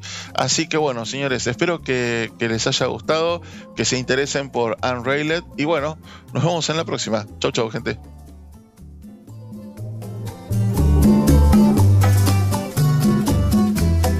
Hola, y bienvenidos a esta segunda parte de nuestro episodio 59 de Homo Mipel. Es, eh, tal y como os comentamos al principio del programa, una entrevista y es muy especial para nosotros porque queremos hablar con una persona que consiguió eh, hacer una cosa muy maravillosa hace ya mucho tiempo demostrando unas grandísimas habilidades y que ha seguido en el mundillo de los videojuegos eh, desde entonces. Se llama Guillermo García San Pedro. ¿Qué tal, Guillermo? ¿Cómo estás? Hola, hola, ¿cómo estáis, amigos? Muchas gracias, muchas gracias por, por esto. La verdad es que es un, es un verdadero, una sorpresa muy inesperada y casi un honor. Joder, no me lo puedo creer. Muchas gracias. No, no, no. El honor, Guillermo, es para nosotros, te aseguro, y además es una sorpresa eh, maravillosa para nosotros porque todo esto ocurrió gracias a Fer, que hace un par de programas, cuando estuvimos hablando del trópico, nos dijo así a la ligera, oye, ¿sabéis que yo conozco a una persona que estuvo trabajando en el trópico 1? Y entonces todos giramos la cabeza virtualmente a Fer, porque ya sabéis que no nos vemos cuando grabamos, y dijimos, Fer, por favor, si le conociste y le conoces, tráele, tráele, que queremos Si hablar de él. avión, yo voy para allá, pero va a ser un poco, un poco chungo, ¿no? Sí, porque Guillermo está en Estados Unidos ahora residiendo. Ahora, ahora os contaremos un poquito su, eh, su trayectoria profesional, pero allí es donde él ha desarrollado en los Estados Unidos y ahora estamos en 2021. Es el vigésimo aniversario de la salida de Trópico. No hemos encajado justo, justo con el 5 de abril, que es cuando salió, porque ahora estamos grabando en mayo. Pero ya sabéis que la puntualidad no es, el me- no es la mayor de nuestras virtudes en Homo Mipel. Así que hemos encajado el año, hemos sido capaces de hablar con alguien que, trabajó en el Trópico 1 20 años después de su lanzamiento, pero el mes no se nos ha dado exactamente igual de bien. Y para hacerlo, para poder hablar con Guillermo un ratito acerca de esas vivencias en la creación de, de ese Trópico 1 y de todo lo que vino después, pues están conmigo también Víctor. ¿Qué tal, Víctor? Muy buenas. Mae, Hola. ¿qué tal? Eh, Fer, por supuesto, que es el culpable de todo esto. ¿Qué pasa, chicos? ¿Cómo vais? Y Marina, la fan número uno de este programa del Trópico 1. ¿m? Hola, y hola. que Yo soy su mayor fan. O sea, llevo jugando a Trópico 1, no sé, yo es que creo que me lo regalaron, es- no sé, es que hace tantísimos años ya. y vamos, o sea, 20 años prácticamente. sí, sí, sí, 20 años. 20 años. 20 años. Sí, sí, sí, sí.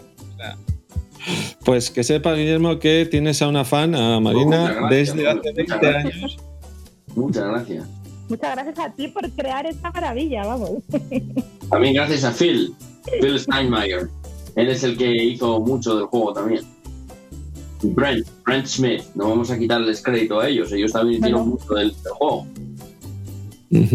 Bueno, pues yo creo que vamos a empezar para situar a todo el mundo, ¿vale? Vamos a empezar con Fer, que quiero que nos Bueno, presente a su amigo. Antes de que empecemos con nada, yo voy a decir esto porque se me olvidó decirlo pues, con la emoción y tal. Pero bueno, yo estoy hablando como Guillermo, como Guillermo, la persona Guillermo, y no estoy hablando como un empleado de Activision.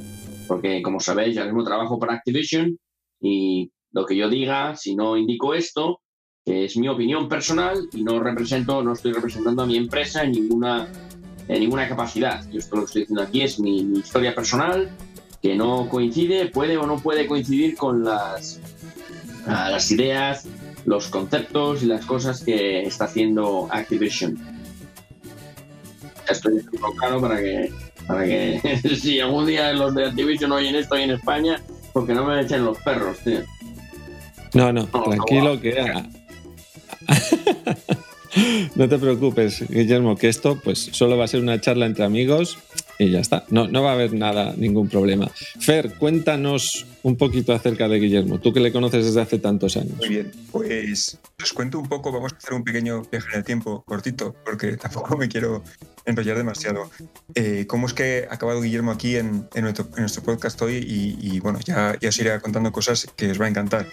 Pues eh, allá por los 90, hace ya muchísimos años, a principios del 89, amigo, 89. 9. Pues resulta que eh, yo iba al colegio del Prado, ¿vale? Siendo un chaval, debía tener 15, 14, 15 años, y tenía un amiguete allí que era Guillermo. Guillermo y yo éramos coleguillas en el cole, íbamos, nos juntábamos en los, en los recreos de vez en cuando, y éramos dos frikis que nos dedicábamos a juntarnos y comentar las cosas que estábamos estudiando cada uno, de que si Visual Basic, no, bueno, Visual Basic no había llegado, que si Basic, que si GW Basic, que si estoy haciendo este pequeño videojuego, yo estoy haciendo esto. GW Basic y Quick Basic, eran los dos, bien, los dos Sí. grandes. Y nos dedicábamos pues a intercambiar nuestras ideas y a comentar lo que estábamos haciendo en ese momento, porque los dos, con, ya con 14, 15 años, nos gustaba programar pequeños videojuegos. Entonces, cada uno en su casa dedicaba el tiempo a, fabricar, pues eso, pequeñas, pequeños juegos muy pequeños con los medios que teníamos entonces, ¿no? Entonces, eh, recuerdo que, por ejemplo, eh, pues eso, en muchos fines de semana a lo mejor nos pasamos la tarde el uno en casa del otro y nos enseñamos los videojuegos que habíamos estado desarrollando, las nuevas ideas y tal, y pasamos ratos muy buenos. Eh, era muy divertido porque siempre yo recuerdo que, Guillermo solía llevar un poco la delantera en el aspecto técnico y, y- y estaba muy bien porque siempre iba un poco por delante y investigaba cosas muy chulas y tal, ¿no? Que, que- que, claro, como chavales que éramos, Yo pensaba lo contrario, pero bueno. Guillermo técnicamente iba, siempre iba por delante, pero luego era, también era curioso porque eh, había veces que a lo mejor hacíamos, hacíamos cada uno un pequeño videojuego ma- matamarciano, sencillito. Entonces venían amiguetes y le enseñábamos los videojuegos y a sabiendas de que el de, por ejemplo, Guillermo tenía mayor calidad técnica, el mío resulta que los dibujitos les gustaba más a los chicos y decían, el mejor el de... Fer". ¿Por qué? Y Guillermo se buscaba, ¿no? Pero si el mío técnicamente es mejor, y decía, el de Guillermo es mejor. Y decía, no, pero es que el de Fer tiene más colorines. y, y, y tonterías así, ¿no? O a lo mejor eh, había veces que, que para divertirnos eh, montábamos un, un jueguecito. Bueno, en el- eso es, eso es la historia de los videojuegos, en- así Sí, en, hombre. in a nutshell, vamos. y, y luego Siempre los mejores gráficos. pues un poco la, la- la vida misma. Este, o por ejemplo, yo me, programamos un pequeño videojuego, entonces yo programaba 20 minutos y le daba, le daba el, el relevo. Yo programaba otros 20 y entonces cada uno programaba un muñequito que hacía diferentes cosas y luego se zumbaban en plan Street Fighter. Y lo divertido era que el, juego no lo arrancábamos, no, o sea, no lo enfrentábamos hasta que los dos habíamos llevado como cuatro turnos de programación. Y era muy divertido porque ninguno sabía qué iba a hacerle el muñeco del otro. Y claro, a la hora de les poníamos en marcha y nos enfrentábamos en plan Street Fighter y era muy divertido porque empezamos a dar los botones y bueno, pues imaginaos, de repente salía un camión y atropellaba al otro, luego le caía encima un barril de brea y le ponía perdido, luego llegaba al otro y le pegaba un puñetazo y hacía todo tipo de cosas imprevisibles ¿no? que habíamos ido desarrollando. Pero bueno, eh, y así pasábamos las semanas ¿no? y los días. Y, y nada, pero bueno, fue pasando el tiempo. También hablábamos mucho en el, en el colegio acerca de sus rutinas de movimientos y cosas raras. A ver, porque me acuerdo que llevábamos listados también ahí de, de las ideas que teníamos. Me acuerdo que llevábamos eso. Para, para hacer los, los dibujitos con los píxeles y todos los sprites y tal. Oh, sí, el Dibu, que por cierto te lo pasé hace poco. Sí, sí, que por cierto lo pude- los pude arrancar, ¿eh? Los pude arrancar. O sea que. Vaya joyas, mi chica alucinaba cuando los vi. ¿eh? Pero bueno. tú- tú no te creíste que lo escribiste tú, pero eso lo escribiste tú, tío. Yo estaba ahí, yo te a escribirlo, coño. Pero si es que me estuve. mira, me estuve mirando el código y decía, pero ¿cómo podía escribir esto con, con 14 años, tío? O sea, era ta- ta- talento puro en, en- en un. Vamos, en una cápsula, era increíble, pero bueno. Y entonces, pues bueno, nada, fue pasando el tiempo y bueno, yo me cambié de colegio y ya cada uno empezó a trazar su propio camino. Y entonces, eh, bueno, eh, si no recuerdo mal, eh, creo que Guillermo empezó a estudiar aquí en, en España y terminó sus estudios en la universidad en Estados Unidos. Mientras Bueno, tanto- no, no, no, no, no. Fue la- empecé en la Universidad de Estados Unidos de St. Louis, Missouri. St. Louis, Missouri, que tienen, tienen un campus en Madrid, ahí en. No me acuerdo cómo se llamaba la calle, pero. Está ahí, la Universidad de St. Louis tenía un campus en Madrid, eh, o menos en época. Y estudié ahí los primeros dos años, em, estudié para ingeniería aeronáutica. Y, y luego ya a los dos años transferí a Estados Unidos Sí. y acabé la carrera en Estados Unidos. y, ¿Qué fue y bueno, el que- caso es que ¿Qué fue lo que pasó? Bueno, ahí cada uno empezó, bueno, cada uno tomó su camino, evidentemente, y de alguna forma, sí, en plan jocoso, eh, pues Guillermo eh, acabó programando videojuegos en Estados Unidos y yo acabé programando tostadoras aquí en España, porque en el fondo no queda pasta aquí, o sea, programar videojuegos aquí en España. mm, pero, bueno, no tan mal, ¿eh? porque yo no hago videojuegos. salido pero, mal. Oye, el trabajo que hago está muy bien pagado, está muy bien. O sea que. Efectivamente, que, las que alguien tiene que programar las tostadoras, hombre. Joder, pobre hombre, tío, deja darle un, dar un respiro a Fer, joder. Si era, era tu, era tu vicio, tío, a ti te encantaba. Yo sinceramente no entiendo por qué no, no continuaste con ello. Ahí en España había compañía, hay compañías de juegos que tienen que tienen pegada, no me acuerdo cómo se llamaba ahora mismo. Eidos creo que era una de ellas, no me acuerdo cómo se llamaba la otra. Sí, ¿Sabéis qué pasa? Que en el momento que yo, eh, yo tuve las... También por suerte, aquí en España me pude dedicar durante un año, pues con unos 25, 26 años, durante un año entero al, al desarrollo de videojuegos. Y lo pasé en una empresa muy pequeñita, una startup, durante un año programando videojuegos. Pero claro, durante ese breve espacio de tiempo sí que pude ver que el, que el desarrollo de videojuegos en España era muy difícil, eh, eh, te obligaba, o sea, implicaba muchísimo sacrificio y mucha inseguridad. Y además no se pagaba bien. En- y claro, yo en aquel momento pues llegó un punto que tuve que decidir, o sea, o un trabajo que seguridad, futuro y dinerito, o seguir un poco en ese tipo, en ese modelo de trabajo, ¿no? Que generaba muchísima incertidumbre, que había que sacrificar muchísimo y tal. De hecho, mm, tengo amigos con los que, los que tuve ese año pues, trabajando que luego siguieron y efectivamente ellos me, lo confirmaron, que es que, o sea, que era un trabajo sacrificadísimo. De hecho, un equipo de Pero 17 eso también aquí, ¿eh? No, no es ahí en España, tío. El trabajo de videojuegos es un trabajo muy duro, tío. La gente, la gente ve, el, ve, como dicen, el glamour del, del, del video game, pero lo que no te das cuenta es la cantidad de horas que le has tenido que meter a un invento para que funcione, macho. Sí, ¿no? De hecho, pues, la historia me, me resulta muy familiar, pero en mi caso yo me acobardé. Ni siquiera lo intenté tú. Al menos pudiste estar un año, Fer, haciendo videojuegos en España. Yo es que ni siquiera lo consideré.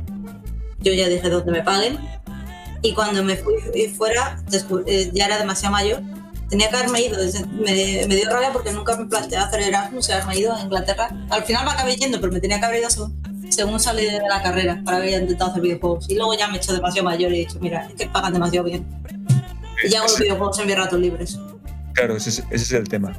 Ese es que el, el tema del pago, bueno, hubo ahí una cosa muy curiosa que, que hablasteis al principio de, de, de lo que me van a pagar las empresas, y lo que me van a pagar. Eso me pasó a mí en España. Yo antes de venirme a trabajar, yo antes de venirme a América estuve, estuve tres meses en España buscando trabajo porque quería ver cuánto podía, cuánto me podían pagar en, España. Y claro, cuando apliqué un sitio, me, me llamaron para una entrevista no voy a decir el nombre de la empresa, pero digamos que es una empresa grande en España y una empresa grande en Madrid. Y, y claro, yo cuando, cuando entrevisté, claro, pasé los exámenes, pasé todo. Y cuando me, me preguntaron que, que cuánto quería, bueno, ustedes ofrezcanme. Y cuando me, me dijeron lo que me iban a pagar, me reí, me hacía reír. Enfrente de, de, frente de los entrevistadores y los, los caciques estos de recursos humanos toda esta banda estaba riéndome de ellos diciendo, tío, ustedes están locos, tío, esto es lo que gana, esto es lo que gana un instalador de cable de teléfonos en Estados Unidos, joder. Un tipo que da vueltas a las hamburguesas gana, gana casi tanto como esto. Y digo yo, para eso me voy a Estados Unidos a, a darle vueltas a las hamburguesas en un McDonald's. Y no, no tengo que pensar, ni me van a exprimir, tío. Te digo que me quedé, me quedé absolutamente fue, vamos, yo era muy joven, tenía que 20 23 años debía tener, tenía 23 años cuando pasó esto, era un poco inexperto y un poco arrogante, por decirlo de alguna manera. Bueno, digo, pero al, al menos lo hiciste. Yo directamente me acobardé. Yo acepté el sueldo en España y hasta los 30 no fui, tuve el valor de, de moverme. eh, ¿Quién eres, Mae o Marina? Yo me ha ido. Mae, hay una diferencia, que yo, yo tenía un año entero para trabajar en Estados Unidos, entonces yo tenía, si hubiera, si hubiera estado en una situación como la que mucha gente está en España, me lo hubiera pensado dos veces, entonces hubiera dicho, ok, que andase con cuidado y no ser tan arrogante, porque me puede salir mal, de hecho casi me sale mal, ya, ya, ya os contaré ahora, pero te digo que, fue un poco arrogante por mi parte en ese aspecto, es unas cosas que, que miras atrás y dices, joder, qué burrada dije ahí, quizá tenía que haber sido más, ¿cómo se dice? Más diplomático y haber dicho, ah, sí, muy bien, muy bien, muy bien, bueno, venga, pues Ya me lo pensaré. ya, exactamente, ya me lo pensé. Exactamente, ¿sabes? No se trata de insultar a la gente, porque claro, cuando tienes 23 años, especialmente una persona como, mira, voy a ser todo sincero, Fernando te, eh, Fer te lo puede decir, que yo creía que podía caminar sobre el agua. Cuando, cuando, cuando salí de, de España, vamos, yo me sentía como el rey del mambo con el programa, la programación. Hacía lo que me daba la gana con la máquina, entonces claro, llegaba aquí y, joder, te piensas que eres intocable y claro, y luego pues, pues te sientes... Pero te digo que, que que sí, que entiendo lo que, lo que entiendo cómo te sientes, que el pago es malo, pero el pago es malo también depende mucho de la empresa, también depende mucho de la política de la empresa. O sea, no, no, no todas las empresas son unos tacaños.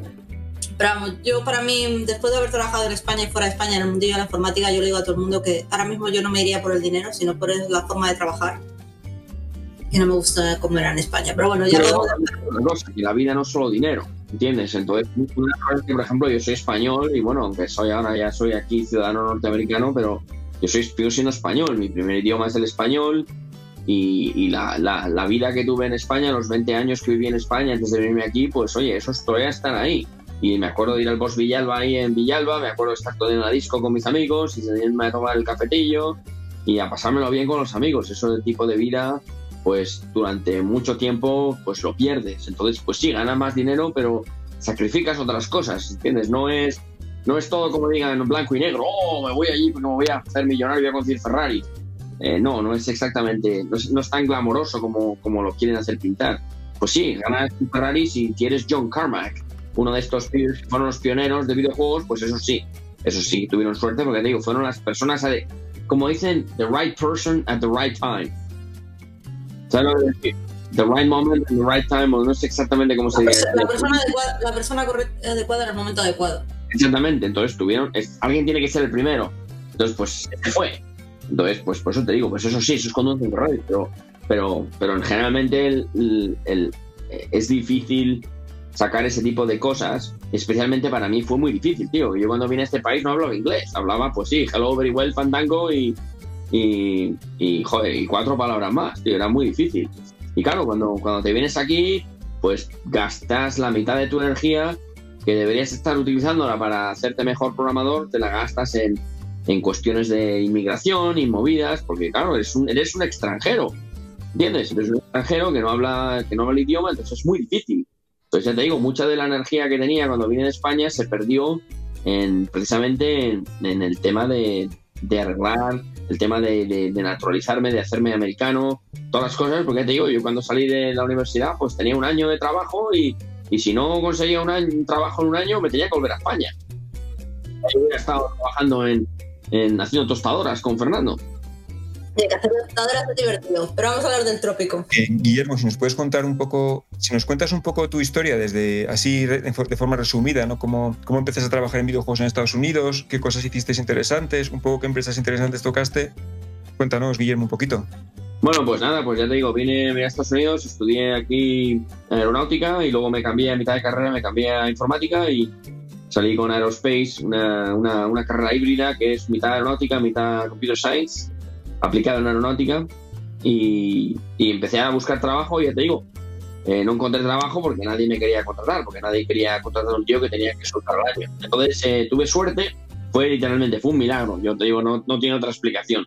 Estuve ya te digo, estaba todo el día mirando páginas web y, y resulta que, que encuentro una empresa que se llama PopTop y digo yo, bueno, voy a, voy a mandar un porque te digo, mandaba resumen, debí de mandar 200 resúmenes en los 7 meses, 8 meses que estuve buscando trabajos, unos 200 o más, no me acuerdo, pero muchos, muchos, muchos, muchos, más de 100 seguro.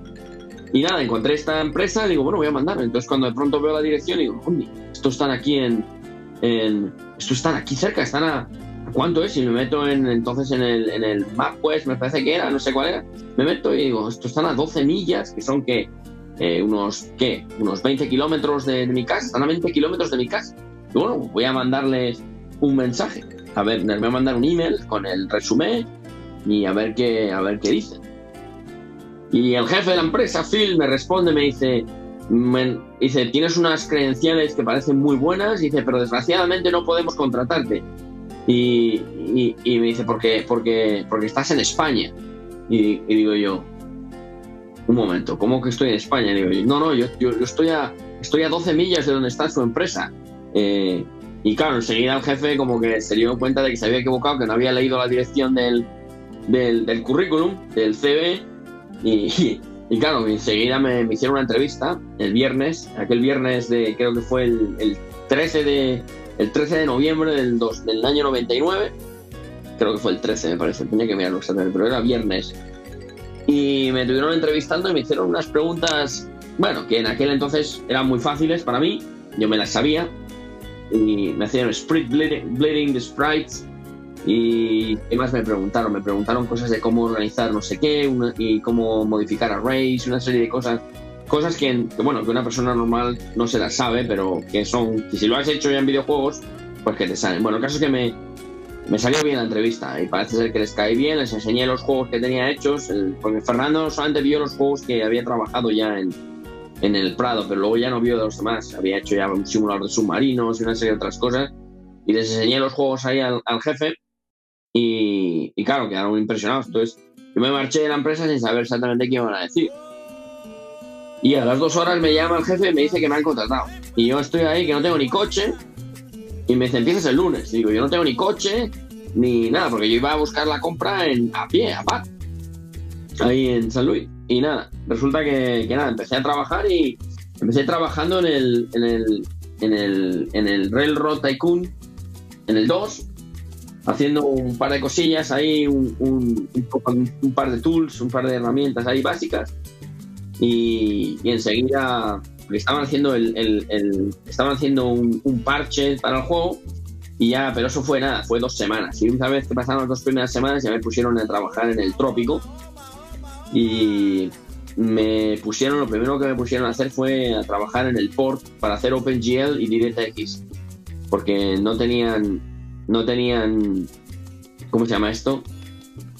No tenían ninguna el juego no funcionaba en DirectX, era todo Direct Raw, que era Claro, el- porque, porque estamos hablando de una época en la que no había, digamos, motores tipo Unity o tal, había que hacérselo todo. tal, había que hacérselo Tenía- todo a pelo. No sé si llevamos las cuatro por aquella época. Había poco, estaba uno, no me acuerdo cómo se llama el engine, pero había uno que era bastante común, que lo usaban muchos juegos, pero no era muy bueno. Ahora te cuento, el caso es que el Railroad Tycoon y Trópico tienen el mismo engine, lo que pasa es que está modificado un poco. El engine de Trópico es una versión más avanzada del engine de Railroad Tycoon 2, que es una proyección isométrica con sprites. Es- Lo hizo todo mi jefe, el jefe fue el que escribió el engine entero, él solo con tres artistas hizo el Railroad Tycoon 2 y cogimos el trópico y ha- había otro programador, antes de que yo llegara, había otro programador que se llama Brent Smith, que era un tipo que era un lead, que era- tenía mucha experiencia de juegos en aquel entonces, había trabajado en otros juegos como Harpoon y tal. Un tío, bueno, que al principio pues que pues, fue muy chocante para mí tener que trabajar con otra persona, porque no estaba acostumbrado a trabajar con nadie, estaba acostumbrado a hacerlo todo yo solo. Entonces fue un poco chocante, pero bueno, te acostumbras y más o menos le vas dando caña. Y luego nos separaron, pues él lo pusieron a trabajar más en cosas de gameplay y a mí me pusieron más a trabajar en cosas de tech, de, de engine, graphics y todas estas cosas. Y nada, trabajé en el trópico y lo primero que me hicieron hacer fue el sistema de, de ¿cómo se llama esto? De, de OpenGL y DirectX y tuve que hacer una serie de cosas también de cómo hacer mapping de texturas en 3D y, y otra serie de, de cosas que son así en plan gráfico todo. Y bueno pues escribí el port de OpenGL y para que lo utilizamos para hacerlo en, funcionar en Apple en Macs. Y luego le hice el, el port de DirectX que en aquel entonces era DirectX 7 era el que lo escribí utilizando toda la aceleración de las voodoos aquellas tarjetas de aquel entonces y después trabajé en, en- en el sistema de los aeropuertos y los barcos. De hecho, los gráficos que hay ahí son míos. Los, cuando tú ves el barco, el barco que hay, Oh, eh, lo hice yo, el barco lo hice yo y los dos aviones los hice yo también. Los modelé yo, los, los gráficos de ese juego, son míos los gráficos. Porque, ¿de cuánta gente estamos hablando en total que estaba así involucrada? ¿Cuántas? Siete, siete personas para hacer el Trópico 1. sí. Y yo soy el octavo, yo soy el alien, el octavo pasajero. Literalmente, fui el octavo. Eh, Claro, claro, y además había viniendo de fuera. Y yo, era lo que había, o sea, un total de ocho. Fue los que hicimos el juego. Oye, ¿y ¿cómo, ¿cómo sentaron las. O sea, ¿cómo sentaron las primeras eh, críticas que salieron del juego? Porque yo recuerdo en aquella época, cuando empecé a jugar a Trópico, que todos los medios decían lo mismo. Esto es como el Sims, pero con política y más divertido. ¿Cómo sentó todo aquello? Debió ser alucinante em- empezar a recibir las primeras críticas y todas muy positivas, ¿no? Yo te digo, yo trabajé dos meses y medio, tres meses en Trópico. Y lo único que trabajé fueron los aviones, trabajé la- el tema de la lógica del aeropuerto, los gráficos, el Ah, OpenGL. hostia. Y yo cuando, cuando, cuando, cuando Trópico... Yo empecé a trabajar en el engine de 3D del Railroad Tycoon 3, que es lo que hice entero. Lo escribí entero, el engine entero. Y es lo que hice. Yo cuando me, me tuvieron me tuvieron trabajando, te digo, un par de meses, con, no sé si fue un par de meses, porque yo empecé a trabajar en noviembre y cuando me vino el jefe con la idea del engine nuevo, me vino que en enero, creo que fue en enero, febrero, enero y febrero, entre enero y febrero creo que fue. Te digo, esta fue hace 20 años, estoy tratando de acordar un poco. Te digo que fue como, estaría como dos meses trabajando en Trópico y fue lo que trabajé en, no, fue en marzo. Pon que seis meses como mucho, para ser generosos. No trabajé mucho en Trópico. Y porque ya te digo, todo, toda la idea de política, todo eso lo hizo mi jefe, el, el Phil, Phil Steinmeier, que te digo, y Brent Smith. Brent ayudó mucho a Phil en cosas que delegaba, Phil delegaba cosas que no quería hacer él o que no quería trabajar en ellas y se las daba Brent. Y yo ya te digo, yo trabajaba en el tema de gráficos, con lo cual cada uno tenía su, digamos, como su papel bien, bien compartimentado, digo, compartimentos, no sé cómo compartmentalized, como se diría en inglés. El caso es que Ujú. te digo que eh, eso es lo que pasó. Entonces ya te digo, pero yo cuando, cuando, cuando ya estaba, yo trabajé muy poco en Trópico, porque Trópico ya, primero ya estaba casi hecho cuando yo empecé a trabajar en, en, en, en Pop Top. Y a mí me pusieron a trabajar en el engine del Railroad Tycoon 3, que fue lo que realmente fue lo que realmente fue la, la batalla. Eso sí que fue difícil. Fue aunque un año entero de trabajo, 15 horas al día, todos los días, incluyendo domingos. Hostia. O sea que. Pero sin embargo, nadie me dijo que fuera. Digo, fue, fue una cosa que quería hacerlo. Era esto hay que hacerlo y aquí vamos a hacerlo, manda huevos, lo vamos a hacer. Y se hizo. Te digo, cuando tienes 24 años, tío, uno no se da cuenta de, lo, de la cantidad de energía que tiene. Hasta que te haces mayor y dices, oh, o sea, yo no entiendo cómo pude hacer esto. Pero sí. Sí, sí, te digo que. Pero bueno, el trópico, te digo, trabajé poco en trópico, pero trabajé en cosas que eran más auxiliares y cosas que, que no. que mi jefe no. Ya te digo, todo mi jefe.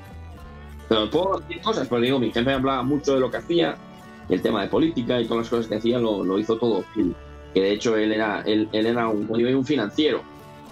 Él, era, él tiene un mayor, tenía un máster en, no sé si un máster en, en finanzas, o un- al menos sé que tenía un mayor, en, un, un gradua- una graduación, una licenciatura eh, de, de finanzas, no, sé si seguro tenía un máster en finanzas también. Él tiene un financiero que aprendió a programar C++ y se hizo los juegos. Hostia. Y, y de toda esta etapa que pasaste en Pop Top, porque ya nos has dicho después, fuera micro, que, que ahora mismo estás en Raven, de esta época en Pop Top, eh, pues eso, la experiencia de Trópico y la experiencia de Railroad Tycoon 3, ¿cuál fue el momento? Shattered Union. O sea, vale, ¿cuál fue el, el momento? O sea, de, de qué te sientes más orgulloso? O sea, seguro que hay alguna cosa que, en la que digas, esto lo hice yo y con esto me voy a la tumba mm, por delante diciendo Sí, que yo fui lo capaz. entero yo, desde cero, desde un programa de Hello. World. Porque yo no, no sabía usar Visual Studio. Yo, yo todo lo que usaba era GCC, era Linux. Era el GCC, que es el que utiliza mucha gente en aquella entonces. El Visual Studio, pues, pues no lo tenía. Y yo era un poco, como digamos, eh, anti-Microsoft en aquella época. No me caía muy bien porque las tácticas que están haciendo de, de antitrust, de estar- monopolizar el mercado y tal. Y, entonces, pues como tenía un poco de aprensión, entonces nunca aprendí Visual Studio, pero, pero final, finalmente me metí con él porque digo, para hacer el engine necesitaba hacerlo en Visual Studio, porque tenía que hacerlo en DirectX. Entonces tuve que aprender un montón de cosas. Pero digo, el engine que escribí ahí en PopTop, el engine del Railroad Tycoon Trees, ese es, pues digamos que en todas las cosas que he hecho, probablemente el achievement más grande que he hecho en toda mi, en toda mi carrera como programador, el escribir el engine desde cero, con todas las herramientas, los pipelines, los tools, el, el diseño, yo ya digo, cuando hacíamos un tren, yo diseñaba el- cómo se hacían los trenes y hacía el primer tren yo, y luego ya los demás artistas veían cómo lo había hecho y ya ellos pues los hacían bien, con detallitos y colores y tal. Yo los pintaba muy básicos, pero les ponía, por ejemplo, las bielas para que se moviesen los trenes de vapor, todo este tipo de cosas. Las luces, por ejemplo, les ponía, les indicaba cómo se ponían los tags para poner las luces. Había muchas cosas que, que, que te digo que, que ese engine fue probablemente en la época de Pop Top, probablemente fue el, el achievement, como digo, el, el, el éxito más, más alto. Y de hecho, yo creo que ha sido el éxito más alto de mi carrera, porque nunca me han. Nunca volví a tener la cantidad de responsabilidad que tuve en Trópico. Digo, en, en Railroad Tycoon 3. Era, digo, era el lead architect. Era el arquitecto líder del, del engine. Era el que, prácticamente el que decidía lo que se hacía. Aunque mi jefe me pidiese una cosa, yo luego hacía como me daba la gana. Porque como era el único que sabía, como era el único que sabía hacer las cosas, pues claro, mi jefe me venía con una milonga y yo decía, sí, sí, sí, tranquilo, tío. Y, y luego iba allí, escribía lo que sea y le enseñaba una cosa que a mi jefe le gustaba más que la idea que había tenido originalmente. Digamos que usaban las ideas del jefe para hacer las cosas que tú querías, más lo del jefe. Entonces era, era, era una interesante combinación lo que pasó allí. Y ya digo, y mi jefe Phil era un buen tipo. Era un- yo creo que de todos los jefes que he tenido, creo que él, él ha sido, si no el mejor, el segundo mejor de los que he tenido. Eso después, Guillermo, ¿cómo fue, cómo fue la historia entonces, después del Trópico, de este, perdón, del Rey del Roticon 3? Después del Roticon 3 hicimos Shatter Union, cogimos el engine que había escrito yo en 3D y, y le hicimos unos ajustes para...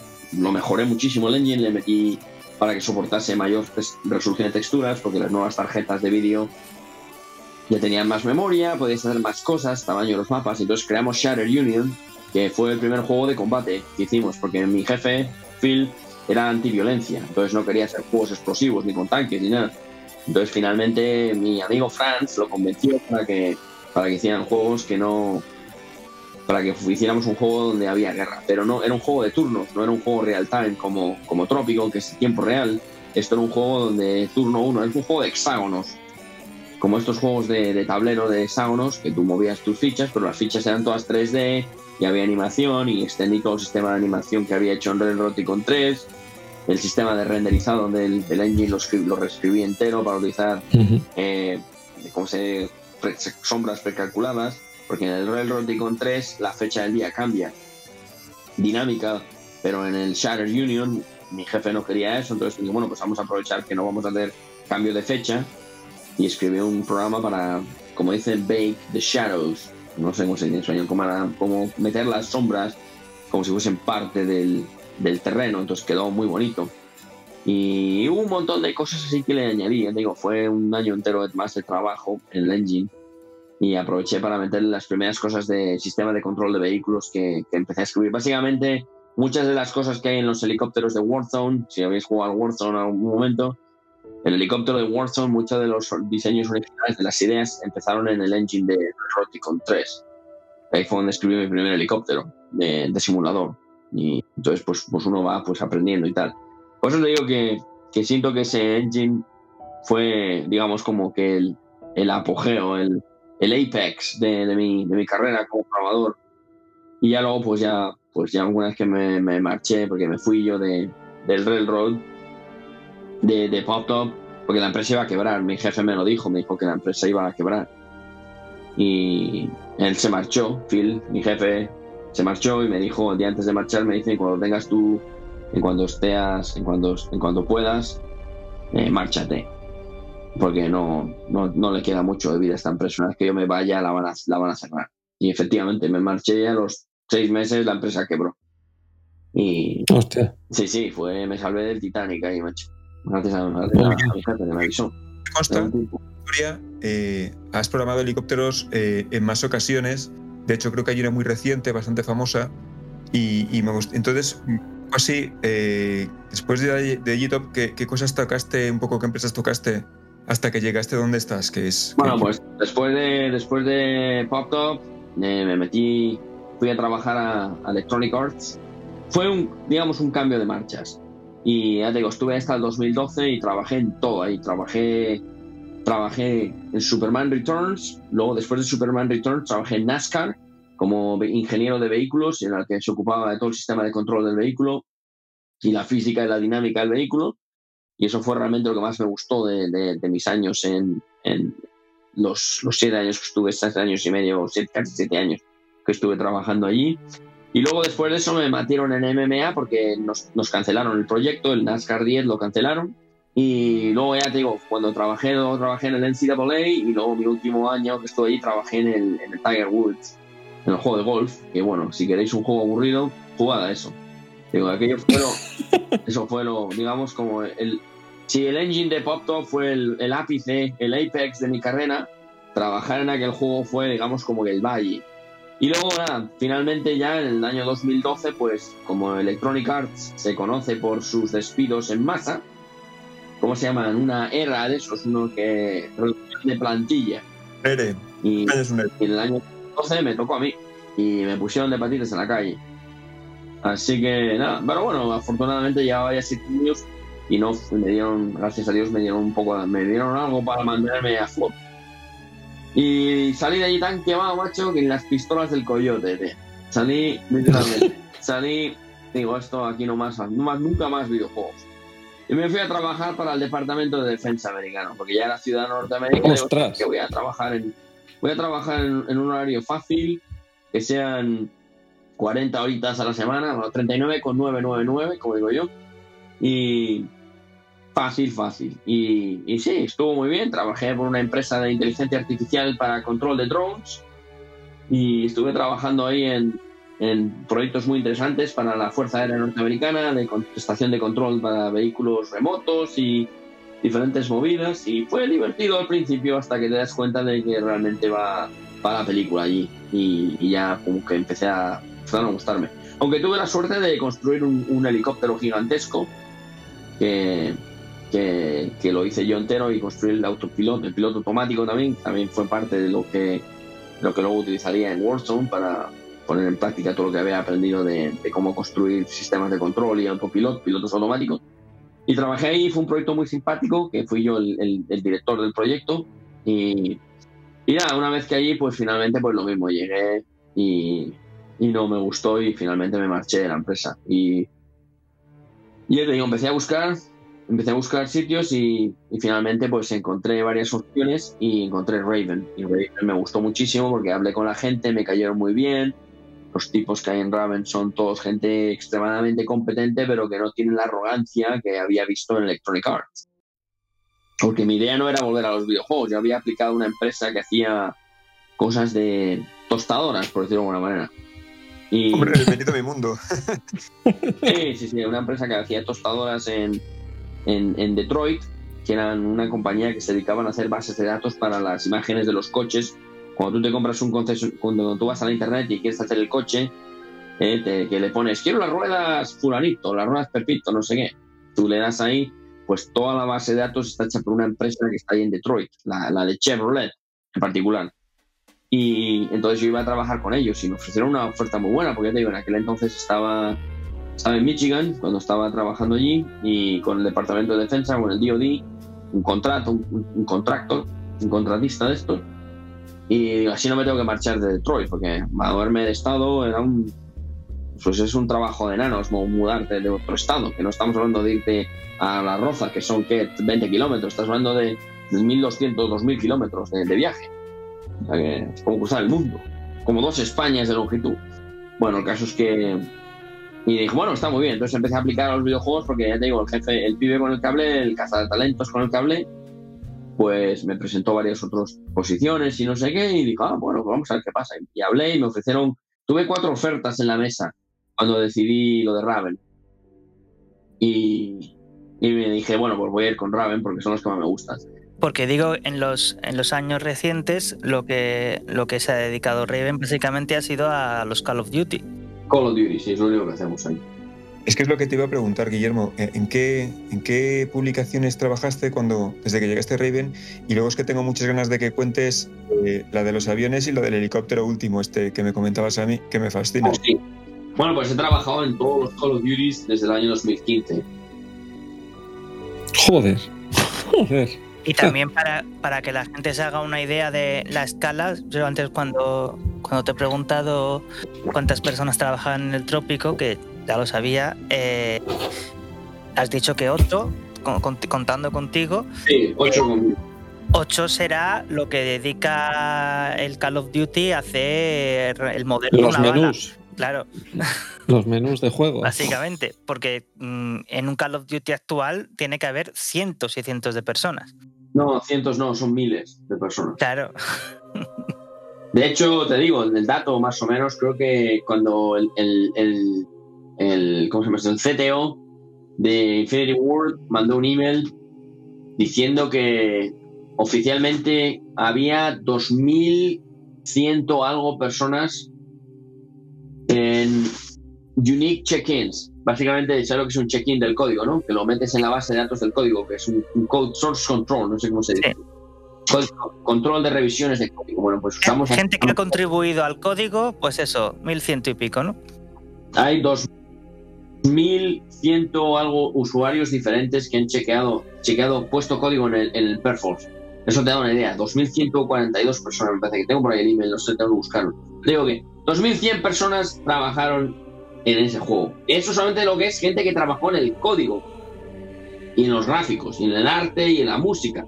Porque luego tienes otro, otra plétora de personas, otra masa de personas que no tocaron el código, pero que se ocuparon de hacer el, el ¿cómo se digo? los actores los, la gente que se ocupó de, de, Las de la venta, temáticas, claro. marketing y recursos humanos, ahí tienes, probablemente tengas 3.000 personas que trabajaron en el juego. O sea, fue, es otro orden de, bueno, que tres órdenes de magnitud por encima de lo que trabajé en Raven. Pero claro, el, digo, a lo que trabajé en Pop Top, claro, pero, pero, pero lo piensas en el, en como digo, en el, y lo pones en perspectiva todo, cuando nosotros vendimos Trópico, pues el Trópico creo que vendió, no sé si fue un millón de copias, a lo mejor con suerte, en total, en toda la historia que ha tenido. Y Railroad Tycoon 2, 3 vendió creo que un millón de copias. En total, en, en los dos años o tres años que el juego estuvo ahí, vendió apenas vendió un millón de copias. Y Warzone, que es el que estoy trabajando yo ahora en él, tiene 400 millones 400 millones. de jugadores. Claro, claro. Es que estás hablando de, es otra escala. No tiene nada que ver. Sí, sí, sí. Entonces- Sí, sé que sé que tenía éxito y tal, pero no me imaginaba. Claro, Tal Es gratis, tío. Warzone es gratis. Te lo bajas y juegas. Sí, sí. Sí, sí, sí. Claro. sí, lo, lo conozco, lo conozco. Y aparte de la, de la del- digamos de la diferencia en cantidad, claro, también la diferencia en, en sentimiento de aportación es completamente diferente. Porque, claro, tú antes decías, yo he hecho el engine. Y claro, dices, el engine es tuyo. Y aquí en un Call of Duty puedes decir, bueno, pues yo he hecho, pues eso, eh, los, la- la- las, eso, las sombras de los árboles de tercer plano. Sí, justo. De hecho, yo conozco a la persona que hizo eso. Pero sí, te digo que, es verdad que sí, que, que está muy, es, es muy especializado todo. Porque, claro, tienes mucha gente y, y necesitas coordinar a la gente. Pero, por ejemplo, te digo que cuando yo, cuando yo entré en Raven, pues me contrataron porque era una persona rara. Porque, ya te digo, Call of Duty nunca tuvo vehículos. Y yo, era, yo cuando trabajé empecé a trabajar en Raven, venía contratado como programador de vehículos. Digo yo, básicamente crearon la posición para mí. Porque no existía, nadie programaba vehículos en Raven, pues lo hacían una vez cada año que hacían, pues a lo mejor programaban una cosa ahí de, de tres minutos para jugar en un, en un minijuego de estos que hacen que pones un avioncito durante un momento y tal. Pero una cosa, como digo yo, para andar por casa, era una cosa sencilla. No es como un Microsoft Simulator, que estás ahí metido y tienes que saber ahí cómo se entienden los diales y las movidas. Te digo que una cosa muy sencilla, como dirían aquí en Estados Unidos, beers and pretzels. Una cosa sencilla. Entonces, ¿qué pasa? Que, que, que claro, cuando me contrataron no había, nadie hacía vehículos, entonces yo claro, estaba desesperado, que bueno, ¿y ¿qué hago yo aquí? Estoy trabajando en Call of Duty, que, que es el enemigo de lo que a mí me gustaba, ya te digo, a mí me gustaba Battlefield. Yo era, yo era un fan fanático de Battlefield. Hoy va. Esto, esto- esto también habrá que censurarlo porque a lo mejor esto sí que te puede meter en problemas. No, ya lo saben, pero no, bueno, si queréis censurarlo, pero te digo que, que yo era un fan de Battlefield cuando, cuando, cuando empecé a trabajar en Activision porque ellos tenían vehículos. Entonces a mí me gustaba coger el Kubelwagen y meterle 5 kilos de C4 y lanzárselo a un tío y hacerlo volar en mil pedazos. Era lo, que, era lo divertido de aquel juego. O coger el avión y llenarlo de C4 y un kamikaze contra otro. Entonces cuando, cuando jugabas Call of Duty pues no había vehículos. Veías un montón de vehículos ahí en el mapa, pero ninguno ninguno se podía usar. Digo, y bueno, ¿esto qué es? Pues, pues un poco raro al principio, pero bueno, ya te digo, pues, pues le vas cogiendo al, al gusto y vas acabándote tu propio futuro. Hablas con el jefe, oye, mira, ¿y qué te parece esto? Y finalmente la oportunidad llegó en el Infinite Warfare y me pusieron a trabajar en el sistema de, de control de las naves espaciales y construí el piloto automático que persigue cuando tú entras en el modo de AS, en el AS, sistema de AS, construí un sistema que es en lo que se basa toda la tecnología que he hecho de los y tal.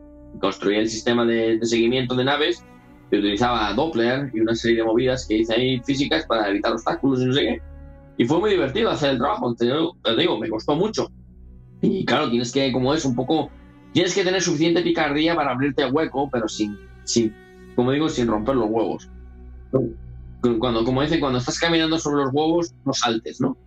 Bueno, pues, pues exactamente, no trata de no saltar, porque es difícil. Mucha gente tiene, mucha gente, especialmente cuando eres un estudio auxiliar, porque Raven siempre es un estudio que ayuda, no es el que desarrolla el juego principal. ¿Entiendes? En aquel momento el, el- estudio principal era, era Infinity Ward con Infinite Warfare. Y claro, entonces pues tú vas allí como, digamos, como de, de currito, vas como de, como de contratista, vas como un externo. ¿Entiendes? Vas como el, el tipo que viene de fuera. Entonces, claro, entonces los tipos que están trabajando ahí en el juego, pues te ven como, como este que están aquí ayudándome aquí. Que no necesitamos ayuda. Eso es lo que hice. Pero si ellos no hubieran tenido la ayuda de Raven, de Minox, todos los demás estudios, el juego nunca hubiera salido. ¿Entiendes? Eh, Los juegos son, tienen un scope, una magnitud que, que literalmente que escapa lo que, lo que Fernando y yo, por ejemplo, hacíamos en el Colegio Prado, que pintamos ahí cuatro píxeles y, y lo llamábamos videojuego. Esto, digo, lo, lo miran con lupa. Entonces, ¿qué pasa? Pues que tuve la suerte de poder hacer esa, ese código de, de la nave y una vez que, que eso, pues, pues tuve suerte y como que me, me excavé mi... Demostré básicamente que podía hacer vehículos, que era lo que quería. Y, y claro, entonces ya pues me empezaron a poner en el siguiente juego, que fue el siguiente juego que trabajé, fue el World War II, el, el Call of Duty World War II, Sledgehammer, y ahí pues tuve la ocasión de perfeccionar todo lo que había hecho en la nave espacial la convertí en un avión, le cambié la aerodinámica, le metí aerodinámica dentro, no por parte de lo que sabía de la carrera, había estudiado aerodinámica, pues tenía una idea de cómo funcionaba todo aquello. Y el avión de S2, pues el de S2, que es el nombre código interno del proyecto, que se llama Call of Duty World War II, bueno, pues, el- pues trabajé en el avión y, y fue muy divertido, aprendí muchas cosas en lo que, en lo que funcionaba, porque no es lo mismo hacer un, un helicóptero para el gobierno, que tiene que funcionar de una manera, que hacer un, avión para un juego de Call of Duty. ¿Entiendes? Entonces la gente no quiere volar un simulador, entonces tienes que aprender unas cosas. Claro, es Call of Duty, la gente quiere llegar ahí y ser el Chuck Yeager de, los aviones, quiere ser capaz de volar allí como, como si fuese, pues, pues qué sé yo, un as de la aviación. Entonces, claro, tú no puedes poner ahí que esté dando el botón, una presión de aceite, que si cuando aceleras el avión la hélice te gira para un lado. No, tú no puedes poner nada de eso, entonces pues tienes que aprender mucho. Y ese avión salió muy bien, fue muchísimo, muchísimo trabajo, pero salió muy bien. Y luego después del avión, pues me- el siguiente juego que trabajé fue eh, en, el Modern Warfare, que es el que, eh, el que estamos ahora. Bueno, trabajamos en un, en un prototipo de juego que tuvimos ahí que, que- no salió, pero como que digamos que empalmó con, con Modern Warfare, eh, por de alguna manera. Y ahí fue cuando empecé a trabajar en, en las lanchas y en otra serie de cosas, otros vehículos diferentes a los aviones, también relacionados con aerodinámica. Y, y después de eso, pues empecé a trabajar en, en mi propio, porque me habían dado directivas de que trabajase, bien se podía saber cómo podía hacer un helicóptero, porque estaban interesados en un helicóptero, porque normalmente los helicópteros en los juegos como Battlefield son siempre muy malos. Están muy mal hechos y son muy difíciles de volar, no son, no son, no son intuitivos, no están bien hechos que la gente que los hace no sabe volar helicópteros y no saben cómo funcionan y no entienden la aerodinámica. Entonces, claro, bueno, claro, ese es el problema. Si tú no sabes cómo funciona, pues no puedes escribir uno. Entonces, es lo que, lo que te digo, que fue, me metieron con, el- me, sugirieron que a ver si podían con mi, mi rato libre, podía hacer uno. Empecé a trabajar en un helicóptero muy avanzado con sistema de, de fluida computacional y, vamos, súper avanzado. Básicamente podía ser un simulador de vuelo para, para el Call of Duty y empecé a trabajar y claro, la gente, pues el rumor se empezó a correr y me llegaron los tipos de Infinity War que estaban trabajando en Modern Warfare y querían, querían ver vídeos del, del prototipo que tenía el helicóptero, cómo volaba y tal. Entonces les enseñé ahí una serie de vídeos del helicóptero que estaban trabajando ya y te digo, andad por casa, una cosa ahí con un gráfico fijo, ni siquiera se movían las hélices, pero bueno, tenías una idea de cómo funcionaba. Y les encantó. Y nada, me dijeron, bueno, pues ahora estás encargado del, del, del ¿cómo os digo yo? Del, del helicóptero porque es irónico, pero hay otro español trabajando ahí conmigo. Bueno, no conmigo, bueno, sí, es mi compañero, pero no, no somos, estamos en diferentes estudios. Manu, él, él- él- hizo un, trabajo excelente en el, en el tema de framework, todo el tema de vehículos, porque ya te digo, antes de que, de que él lo hiciera, era aquello, era un caos. O sea, tú tenías que hacer una cosa allí y tenías que literalmente que es, es- escribir votos y, y poner variables globales. Literalmente, era, era un desastre el código. Y cuando llegó Manu, pues hizo un trabajo muy, muy bueno en, en el tema de, digamos, de, ¿cómo se dice? De, de arquitecturar, el poner un poco de arquitectura en aquella cosa, que no había nada- ningún diseño, era un desastre. Poner orden, básicamente, vamos. Sí, en orden. Entonces hizo un buen trabajo el hombre y ya te digo, entonces pues le, me permitió no tener que concentrarme tanto en el, en el framework y ocuparme más en la física del, del aparato. Realmente lo que, lo que hace interesante, lo que la gente ve no es el framework, cómo, cómo está hecho el interface y las clases. Eso la gente no lo ve. Lo que la gente ve es cómo vuela el, el helicóptero o el avión. o- le gusta a la gente es eso. Entonces, pues claro, tienes más tiempo para concentrarte en un, en un solo vehículo. Ya te digo, bueno, pues me pasé un año entero escribiendo ese helicóptero. Tenía, tiene todo. Las únicas cosas que dejé sin modelar fue Vortex Ring State y no sé cuál fue la otra cosa que tenía por ahí que no modelé. Pero todo lo demás está modelado. Lo que pasa es que, claro, no puedes, no puedes volarlo en el helicóptero, no lo puedes volar en manual, pero el helicóptero, si tú pudieses volarlo en manual, sería, necesitarías saber cómo volar un helicóptero de verdad para, para volarlo, porque es muy difícil de volar. Yo, yo tengo que decir una cosa. O sea, urgentemente, es que estoy impresionada. He quedado completamente anodada y yo necesito saber, después de tantos éxitos, después de tantos juegazos, eh, ¿a ti te sigue apeteciendo jugar? No, no ¿Estás juego, no juego juegos últimamente. yo- Juego, pues al que hice ahí, que te le hice a mi hijo, le hice, bueno, hice un juego yo ahí para el Android, que no está ni publicado, hice un juego ahí super cool y, y lo tiene ahí el teléfono mi hijo, a veces en cuando juego a eso y, y pero últimamente lo, lo que hago son me dedico a hacer arte, no, no hago, en mi casa no programo, yo solamente programo en la oficina. Todo lo que es eh, programar, en cuanto me voy de la oficina, literalmente desconecto el switch y como que ahí te quedas, tío. A la mierda. sea, de mierda. Se Porque, aplica, se aplica com- completamente lo de en casa de herrero, cuchara de palo, ¿no? Totalmente. Sí, bueno. obviamente no, porque, joder, porque lo de programar pues siempre lo tienes ahí, es una cosa que digo yo, es, un- es- pero es lo que te digo, lo he hecho tanto tiempo que, que uno como que cuando, cuando no, no, no quiero ser arrogante ni quiero decirlo, pero te digo, mucha gente eh, que, con la que yo hablo, eh, digamos que, que yo he olvidado más de lo que ellos han aprendido. ¿Entiendes lo que decir? Es la verdad, porque se me ha olvidado muchísimo. Yo me cojo muchas de las cosas que me han pasado y es que no me acuerdo. Veo, veo cosas eh, y me veo, por ejemplo, veo, veo que problema sencillo, digo, joder, este problema. Y digo, yo, coño, yo resolví esto, joder. Yo resolví esto y ahora no me sale. No me acuerdo, tengo que mirarlo. Y, y te digo que, que, joder, que los años pasan y pues que, pues que no tienes la- la- el entusiasmo que tenías cuando tenías 17 años, pues tienes un entusiasmo que lo que dice Fer, te quieres comer el mundo y ponerte como es el mundo por montera. Y, pero, pero claro, cuando tienes 45, como ahora, pues claro, uno dice, bueno, sabes que pues está bien, pero ¿a quién le importa? Entonces, pues, ¿qué te dedicas? Te dedicas a hacer pues cosas más, pues como digo yo, más, pues como por ejemplo escribir libros o, o qué sé yo, eh, pues, pues pintar arte. A mí, por ejemplo, lo que me gusta ahora hacer es modelar, modelar chicas en 3D. Es lo que es lo que realmente me interesa ahora. Me, me llama mucho más la atención que programar. Sí, programar, pues digamos que como que lo he hecho todo prácticamente. Todo lo que quería hacer lo he hecho, lo he hecho todo, porque base de datos nunca he programado.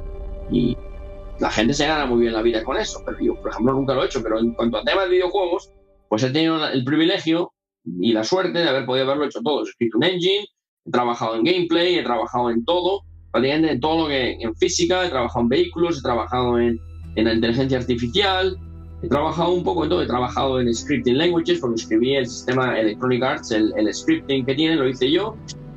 Eh, el que tienen para Ant, la herramienta de tool, lo escribí yo, de hecho ahí está todavía en los créditos. Y te digo que, que lo- un poco como lo he hecho todo, entonces como que, como que pierdes interés. Una vez que has hecho algo, es como dicen aquí, been there, done that, ya lo has hecho, entonces como que pues le pierdes el interés que uno, digamos, podría tener como cuando no lo has hecho. Cuando la primera vez que lo haces, joder, esto es todo nuevo, muy bonito, pero, claro, una vez que lo has hecho dos, dos veces, ok, bueno, dos veces, la segunda te digo, ok, vale, fine. Pero ya cuando lo has hecho cinco veces, dices, joder, ya empieza a ser un poco monótono. Porque ya has repetido, que no hay mucho, si es que al final un juego no tiene mucha ciencia. Al final tiene una serie de parámetros que tú haces, un- ejecutas un, plan y el plan al final te sale el juego. Entonces, pues como que la monotonía te mata, tío, te mata. La repetición mata a la creatividad. Entonces, y, por. ¿y la realidad virtual te llama? Te... No, porque no, No no, no, me llama por, por un motivo muy sencillo, porque estoy más quedado con un topo. Y, y, y tengo unas gafas que no me dejan, la realidad virtual no me deja, porque cuando me pongo esas gafas encima, necesito mis gafas, porque si no, no veo nada, no veo entonces un burro. Ya, Entonces- es. Entonces, entonces es muy molesto y, y siento que la tecnología, porque trabajé un poco con esto en el gobierno, cuando estuve en el DOD, estuve trabajando un poco en estas cosas para ver qué podíamos hacer para presentar proyectos y tal. Y nada, la tecnología no existe, tío. Todavía no existe la tecnología para, para, para hacer realidad virtual. Es, es, eh, hay gente que le da mareos, que te da, dicen, motion sickness, o sea, como que te, dan mareos, sí, que te mareas. Eh, que te pones encima y te desorientas y echas la pota.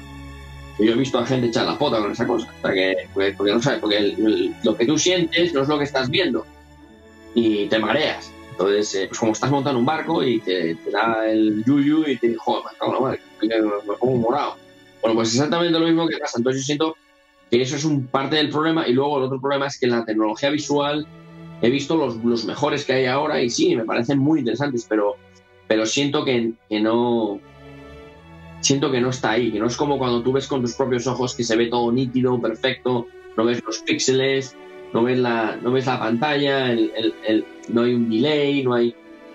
Siento que está bien, es, como digo yo, como una curiosidad de laboratorio. Y sí, la gente le gusta y es muy entretenido y no te voy a negar que no, es muy divertido, y... pero siento que no es para mí. No, no es una cosa que, que me llame la atención, no me llama la atención porque te digo, la tecnología siento que no es lo que yo me gustaría que fuera. No todavía, a lo mejor en 10 años, 20, pues quién sabe, pero ahora Ahora no No. te llama. no me llama. A mí me gustaría saber, y me imagino que a los que nos están escuchando también, es alguien que ha hecho tales juegazos que ahora no, no es lo que más te llame jugar, pero para ti, ¿cuál es eh, el mejor juego? Tu, tu game de la vida. el juego que realmente, aunque estés quemado y no te apetezca, te apetece de vez en cuando echarte una partida, porque sea tu, tu ídolo. O sea, porque, por ejemplo, para mí Trópico es un juego al que me gusta recurrir, que, o sea, porque me, me va de del mundo, me, me va de todo, entonces es un juego al que le tengo mucho cariño. Eh, Hombre, Es- para- esclavizar a ¿a la gente, esclavizar a la gente, la verdad es que siempre te, te deja así la cabeza muy suelta, sí. A ver, es que ya sabes que tengo que elegir entre esclavizar o matar, tío, entonces... Entonces, ¿Cuál sería el tuyo? Eh, no sé. La verdad es que Aunque sea de la época en la que compartías videojuegos con Fer, que seguro que hay algún videojuego de tu niñez que te. que te llame. Pues sí, había, pero eran del Spectrum. A mí me gustaban los juegos del Spectrum. Hombre. Muy bien, muy bien. Así me gusta. Muy bien dicho. No sé, por ejemplo, a lo mejor el, Quaz, el Quazatron, el Quazatron, ese me gustaba mucho, jugaba mucho ese juego, era un juego divertido. De hecho, creo que tengo por ahí en el emulador de Spectrum, todavía lo juego de vez en cuando alguna vez. Ese juego me gustó mucho, fue uno de los juegos que realmente marcó un poco, pues, me decidió, porque mi padre, es de los pocos juegos que me compraron mis padres y, y me dijeron, dice, no más juegos, hijo, porque te pasas todo el día ahí metido. Y si quieres más juegos, me dice mi padre, si quieres más juegos vas a tener que aprender a hacértelos tú mismo. ¡Ostras! Y dijo, ok, Ostras. como el desafío aceptado. Ah, Y- No, es que, es que solo hemos estado comentando con, con unos amigos. eh, tú ahora te coges un juego, digamos, aleatorio, pues eso, que también lo han hecho mil personas, y te pones a jugarlo y dices, ah, sí, está bien, eh, no, no, no tal. Y antes lo que teníamos era un juego que te habías gastado tu dinerazo eh, y ya está, y era todo lo que tenías para ese año. Entonces, más te vale que te gustara el, el Sonic 1. Porque vas a quemar el Sonic 1. Porque es el está. único juego que tienes para todo el año. Claro. Claro, Y, pero y eso es lo que ya, ha pasado. Si es que, te digo, si es que, es que la, la- hay, está satura, hay una saturación absoluta del mercado. Entonces tienes una competencia brutal. Por ejemplo, está, eh, están pues otros juegos como Warzone, tienes el PUBG, tienes el, eh, ¿cómo se llama este, el juego este de Epic? ¿Cómo se llama, hombre? El Fortnite. Tienes todas estas movidas y tienes un montón de el, el Wastelands, el no sé qué, el Conan Exiles, todos estos juegos, porque hay un montón, entonces todos quieren un poquito de la, de la, de la, ¿cómo se llama esto? De la, de la tarta. Y entonces lo que pasa es que el juego tiene que ser, literalmente, ya, ya, ya no hay la imaginación que había en aquella época, cuando nosotros jugábamos de pequeños, cuando yo jugaba, pues el juego veías la carátula y te lo imaginabas, y luego, claro, veías los gráficos y bueno, los gráficos, los gráficos están en tu cabeza. Tienes la mejor CPU, se llama la, mejor GPU, como digo yo, la imaginación de uno es la mejor GPU. Pero claro, cuando te ponen los gráficos estos que te ponen ahora, que son fotorrealistas hasta el topo, y que dices, joder, macho, si parece que estás viendo ahí un tío. Es que te matan la imaginación, porque no tienes que imaginarte nada, ¿entiendes? Entonces matas la imaginación, matas la creatividad y conviertes el juego, pues, digamos, pues como que en una extensión de lo que es la vida real, pero que en realidad no es real. ¿Entiendes? Entonces, claro, te coges el Call of Duty, se ve impresionante y dices, joder, madre mía, parece que estoy pegando un tiro a la gente. Y, y- pero pero no, no tiene lo que veías, por ejemplo, cuando jugabas a un juego que me gustaba mucho, por ejemplo, de Spectrum, en la Musin Bell Profanation. Uy, Hola, hombre, hombre. Pues De era muy divertido, era igual como sobre los Pues yo, pues yo trabajé con un, con un antiguo programador de Dynamic en España. Sí, sí, que tenían juegos muy divertidos. Ya te digo, yo era muy joven para cuando ellos hacían juegos, porque tenía yo que teníamos Fernando y yo teníamos 14 años. Ellos son la generación siguiente, la anterior a la nuestra, que son los que realmente fueron los pioneros Sí. de, de- de todo esto. Entonces, cuando tú juegas sus juegos, pues, pues te das cuenta de que, de que realmente el juego se. Había que hacer un juego sin, sin visuales. El juego tenía, tenías ahí que. Tenías 40, 16 kilobytes de memoria Claro. y más te vale que cada que, que, que fueses capaz de empacar 17 bits en un en 18 bits o 100.000 bits en, en un byte. Claro. Porque si no, el juego no entra en memoria. Entonces, ¿qué pasa? Pues que ese tipo de, de, de, de, mentalidad se ha perdido. Hoy en día, hoy, eh, no hay problema. ¿Quieres una matriz de 4x4? Ningún problema, hombre. Tenemos memoria y si no le mandamos un stick de RAM para que el tío se lo ponga a la, a la consola y vendemos el juego con RAM. Porque le metes, tienen, tienen tanta. Hay, es, es, es, es otra manera de ver las cosas. Entonces, el juego ya es más visual. Ya no es como antes, que había que pensar, había que divertirse. Entonces, eh, siento que es lo que ha pasado. Los juegos no tienen, no tienen es- ese. eh, Bueno, yo eh, creo, ese- que, yo creo que a un gamer de ahora le damos el abusing bell y vamos, Y nos, escupe encima, claro. Sí, no lo juego. Hombre. Porque dice, ¿esto qué es? No, no tiene un tutorial y no sé qué. El tutorial ese, que bueno, que bueno, entiendo Sí, que tutorial, pero no había tutoriales en los juegos. Aquellos juegos No, no, claro, era. Y, y aparte, el, este juego que estamos hablando es especialmente cruel.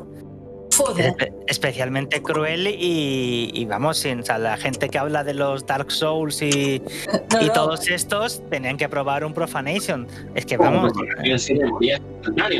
te durabas un no había ayuda, no había, no sabes ni qué teclas era aquello, tenías que hacer las WA o lo que fuese aquello para enterarte cómo iba aquello, si no te enterabas bien.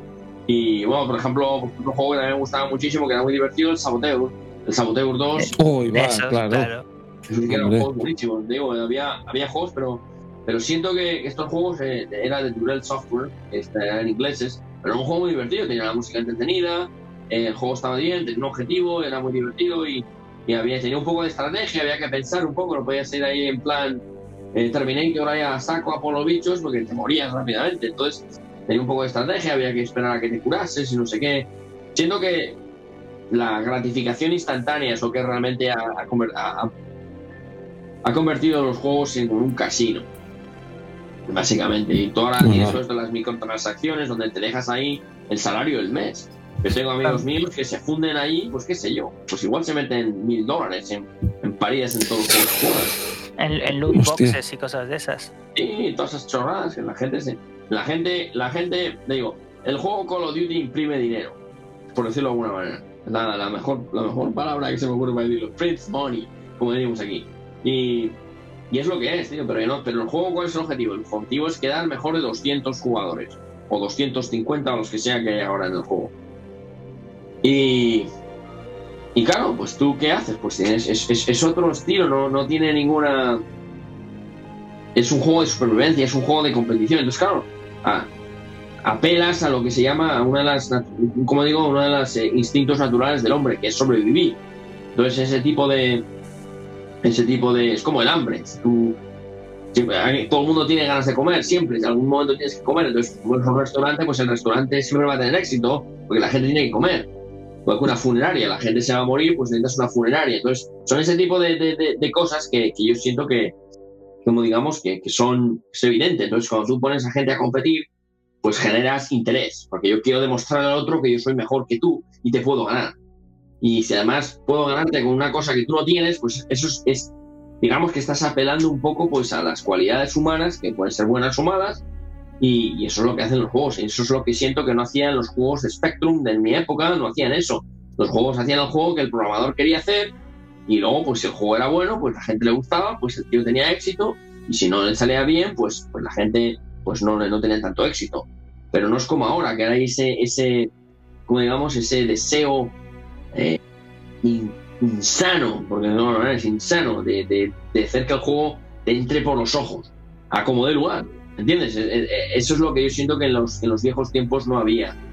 Eh, Y eso creo que eso que parte de la razón por la que cuando llego a casa no tengo ninguna gana de trabajar en nada que sea programación. Porque uno dice, bueno, ¿para qué?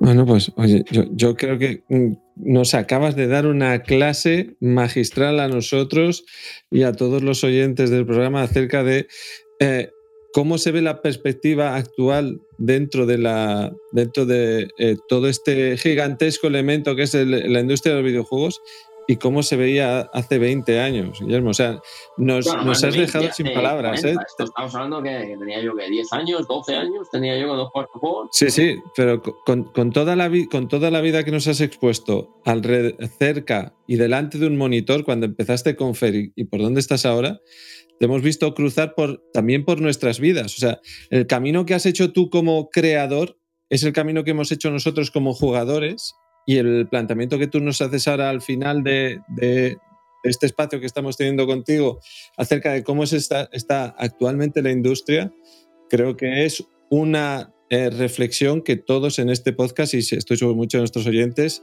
compartimos contigo. Cómo la deriva de un elemento, una, un elemento de juego, una, una cosa meramente lúdica, ha ido trasladándose a una instrucción más bien eh, adictiva que puede llevar a muchas personas a jugar de una forma muy distinta a como jugábamos hace no tanto tiempo, porque esto no ha sido, no ha sido un camino que se haya... Sí, exacto. Y, igual habría que pensar a dónde, vamos, a dónde vamos a llegar en otros 30 años, cómo va a ser esto dentro de otros 30 años. No sé si... Saben, eh? Te digo que siento que es, lo que pasa. Luego, pues, con todo lo que ha pasado además encima, pues las cosas se han puesto todavía peores. Pero independientemente de eso, las cosas estaban. Eh, no sé, te digo que es, es muy difícil el, el, ver qué va a pasar en, 10 años, porque esto cambia tan rápido que, que, cuando menos te lo esperas hay un nuevo mecanismo. Y todo lo que es, yo siento que es, pues, pues crea esa adicción. Y de hecho alguien me lo dijo hace... ¿Cuándo fue? Hace ya un... Lo dijo Juan, un amigo mío que se llama Juan, que tenía aquí en América, había estudiado conmigo en la universidad, me lo dijo que yo era, como era un, un, vendedor de drogas, me dijo. yo me quedé, mirando, eh, me quedé mirando y pero tío, que yo no soy ningún vendedor de drogas. No, no, drogas no, pero, pero los juegos que tú haces son adictivos.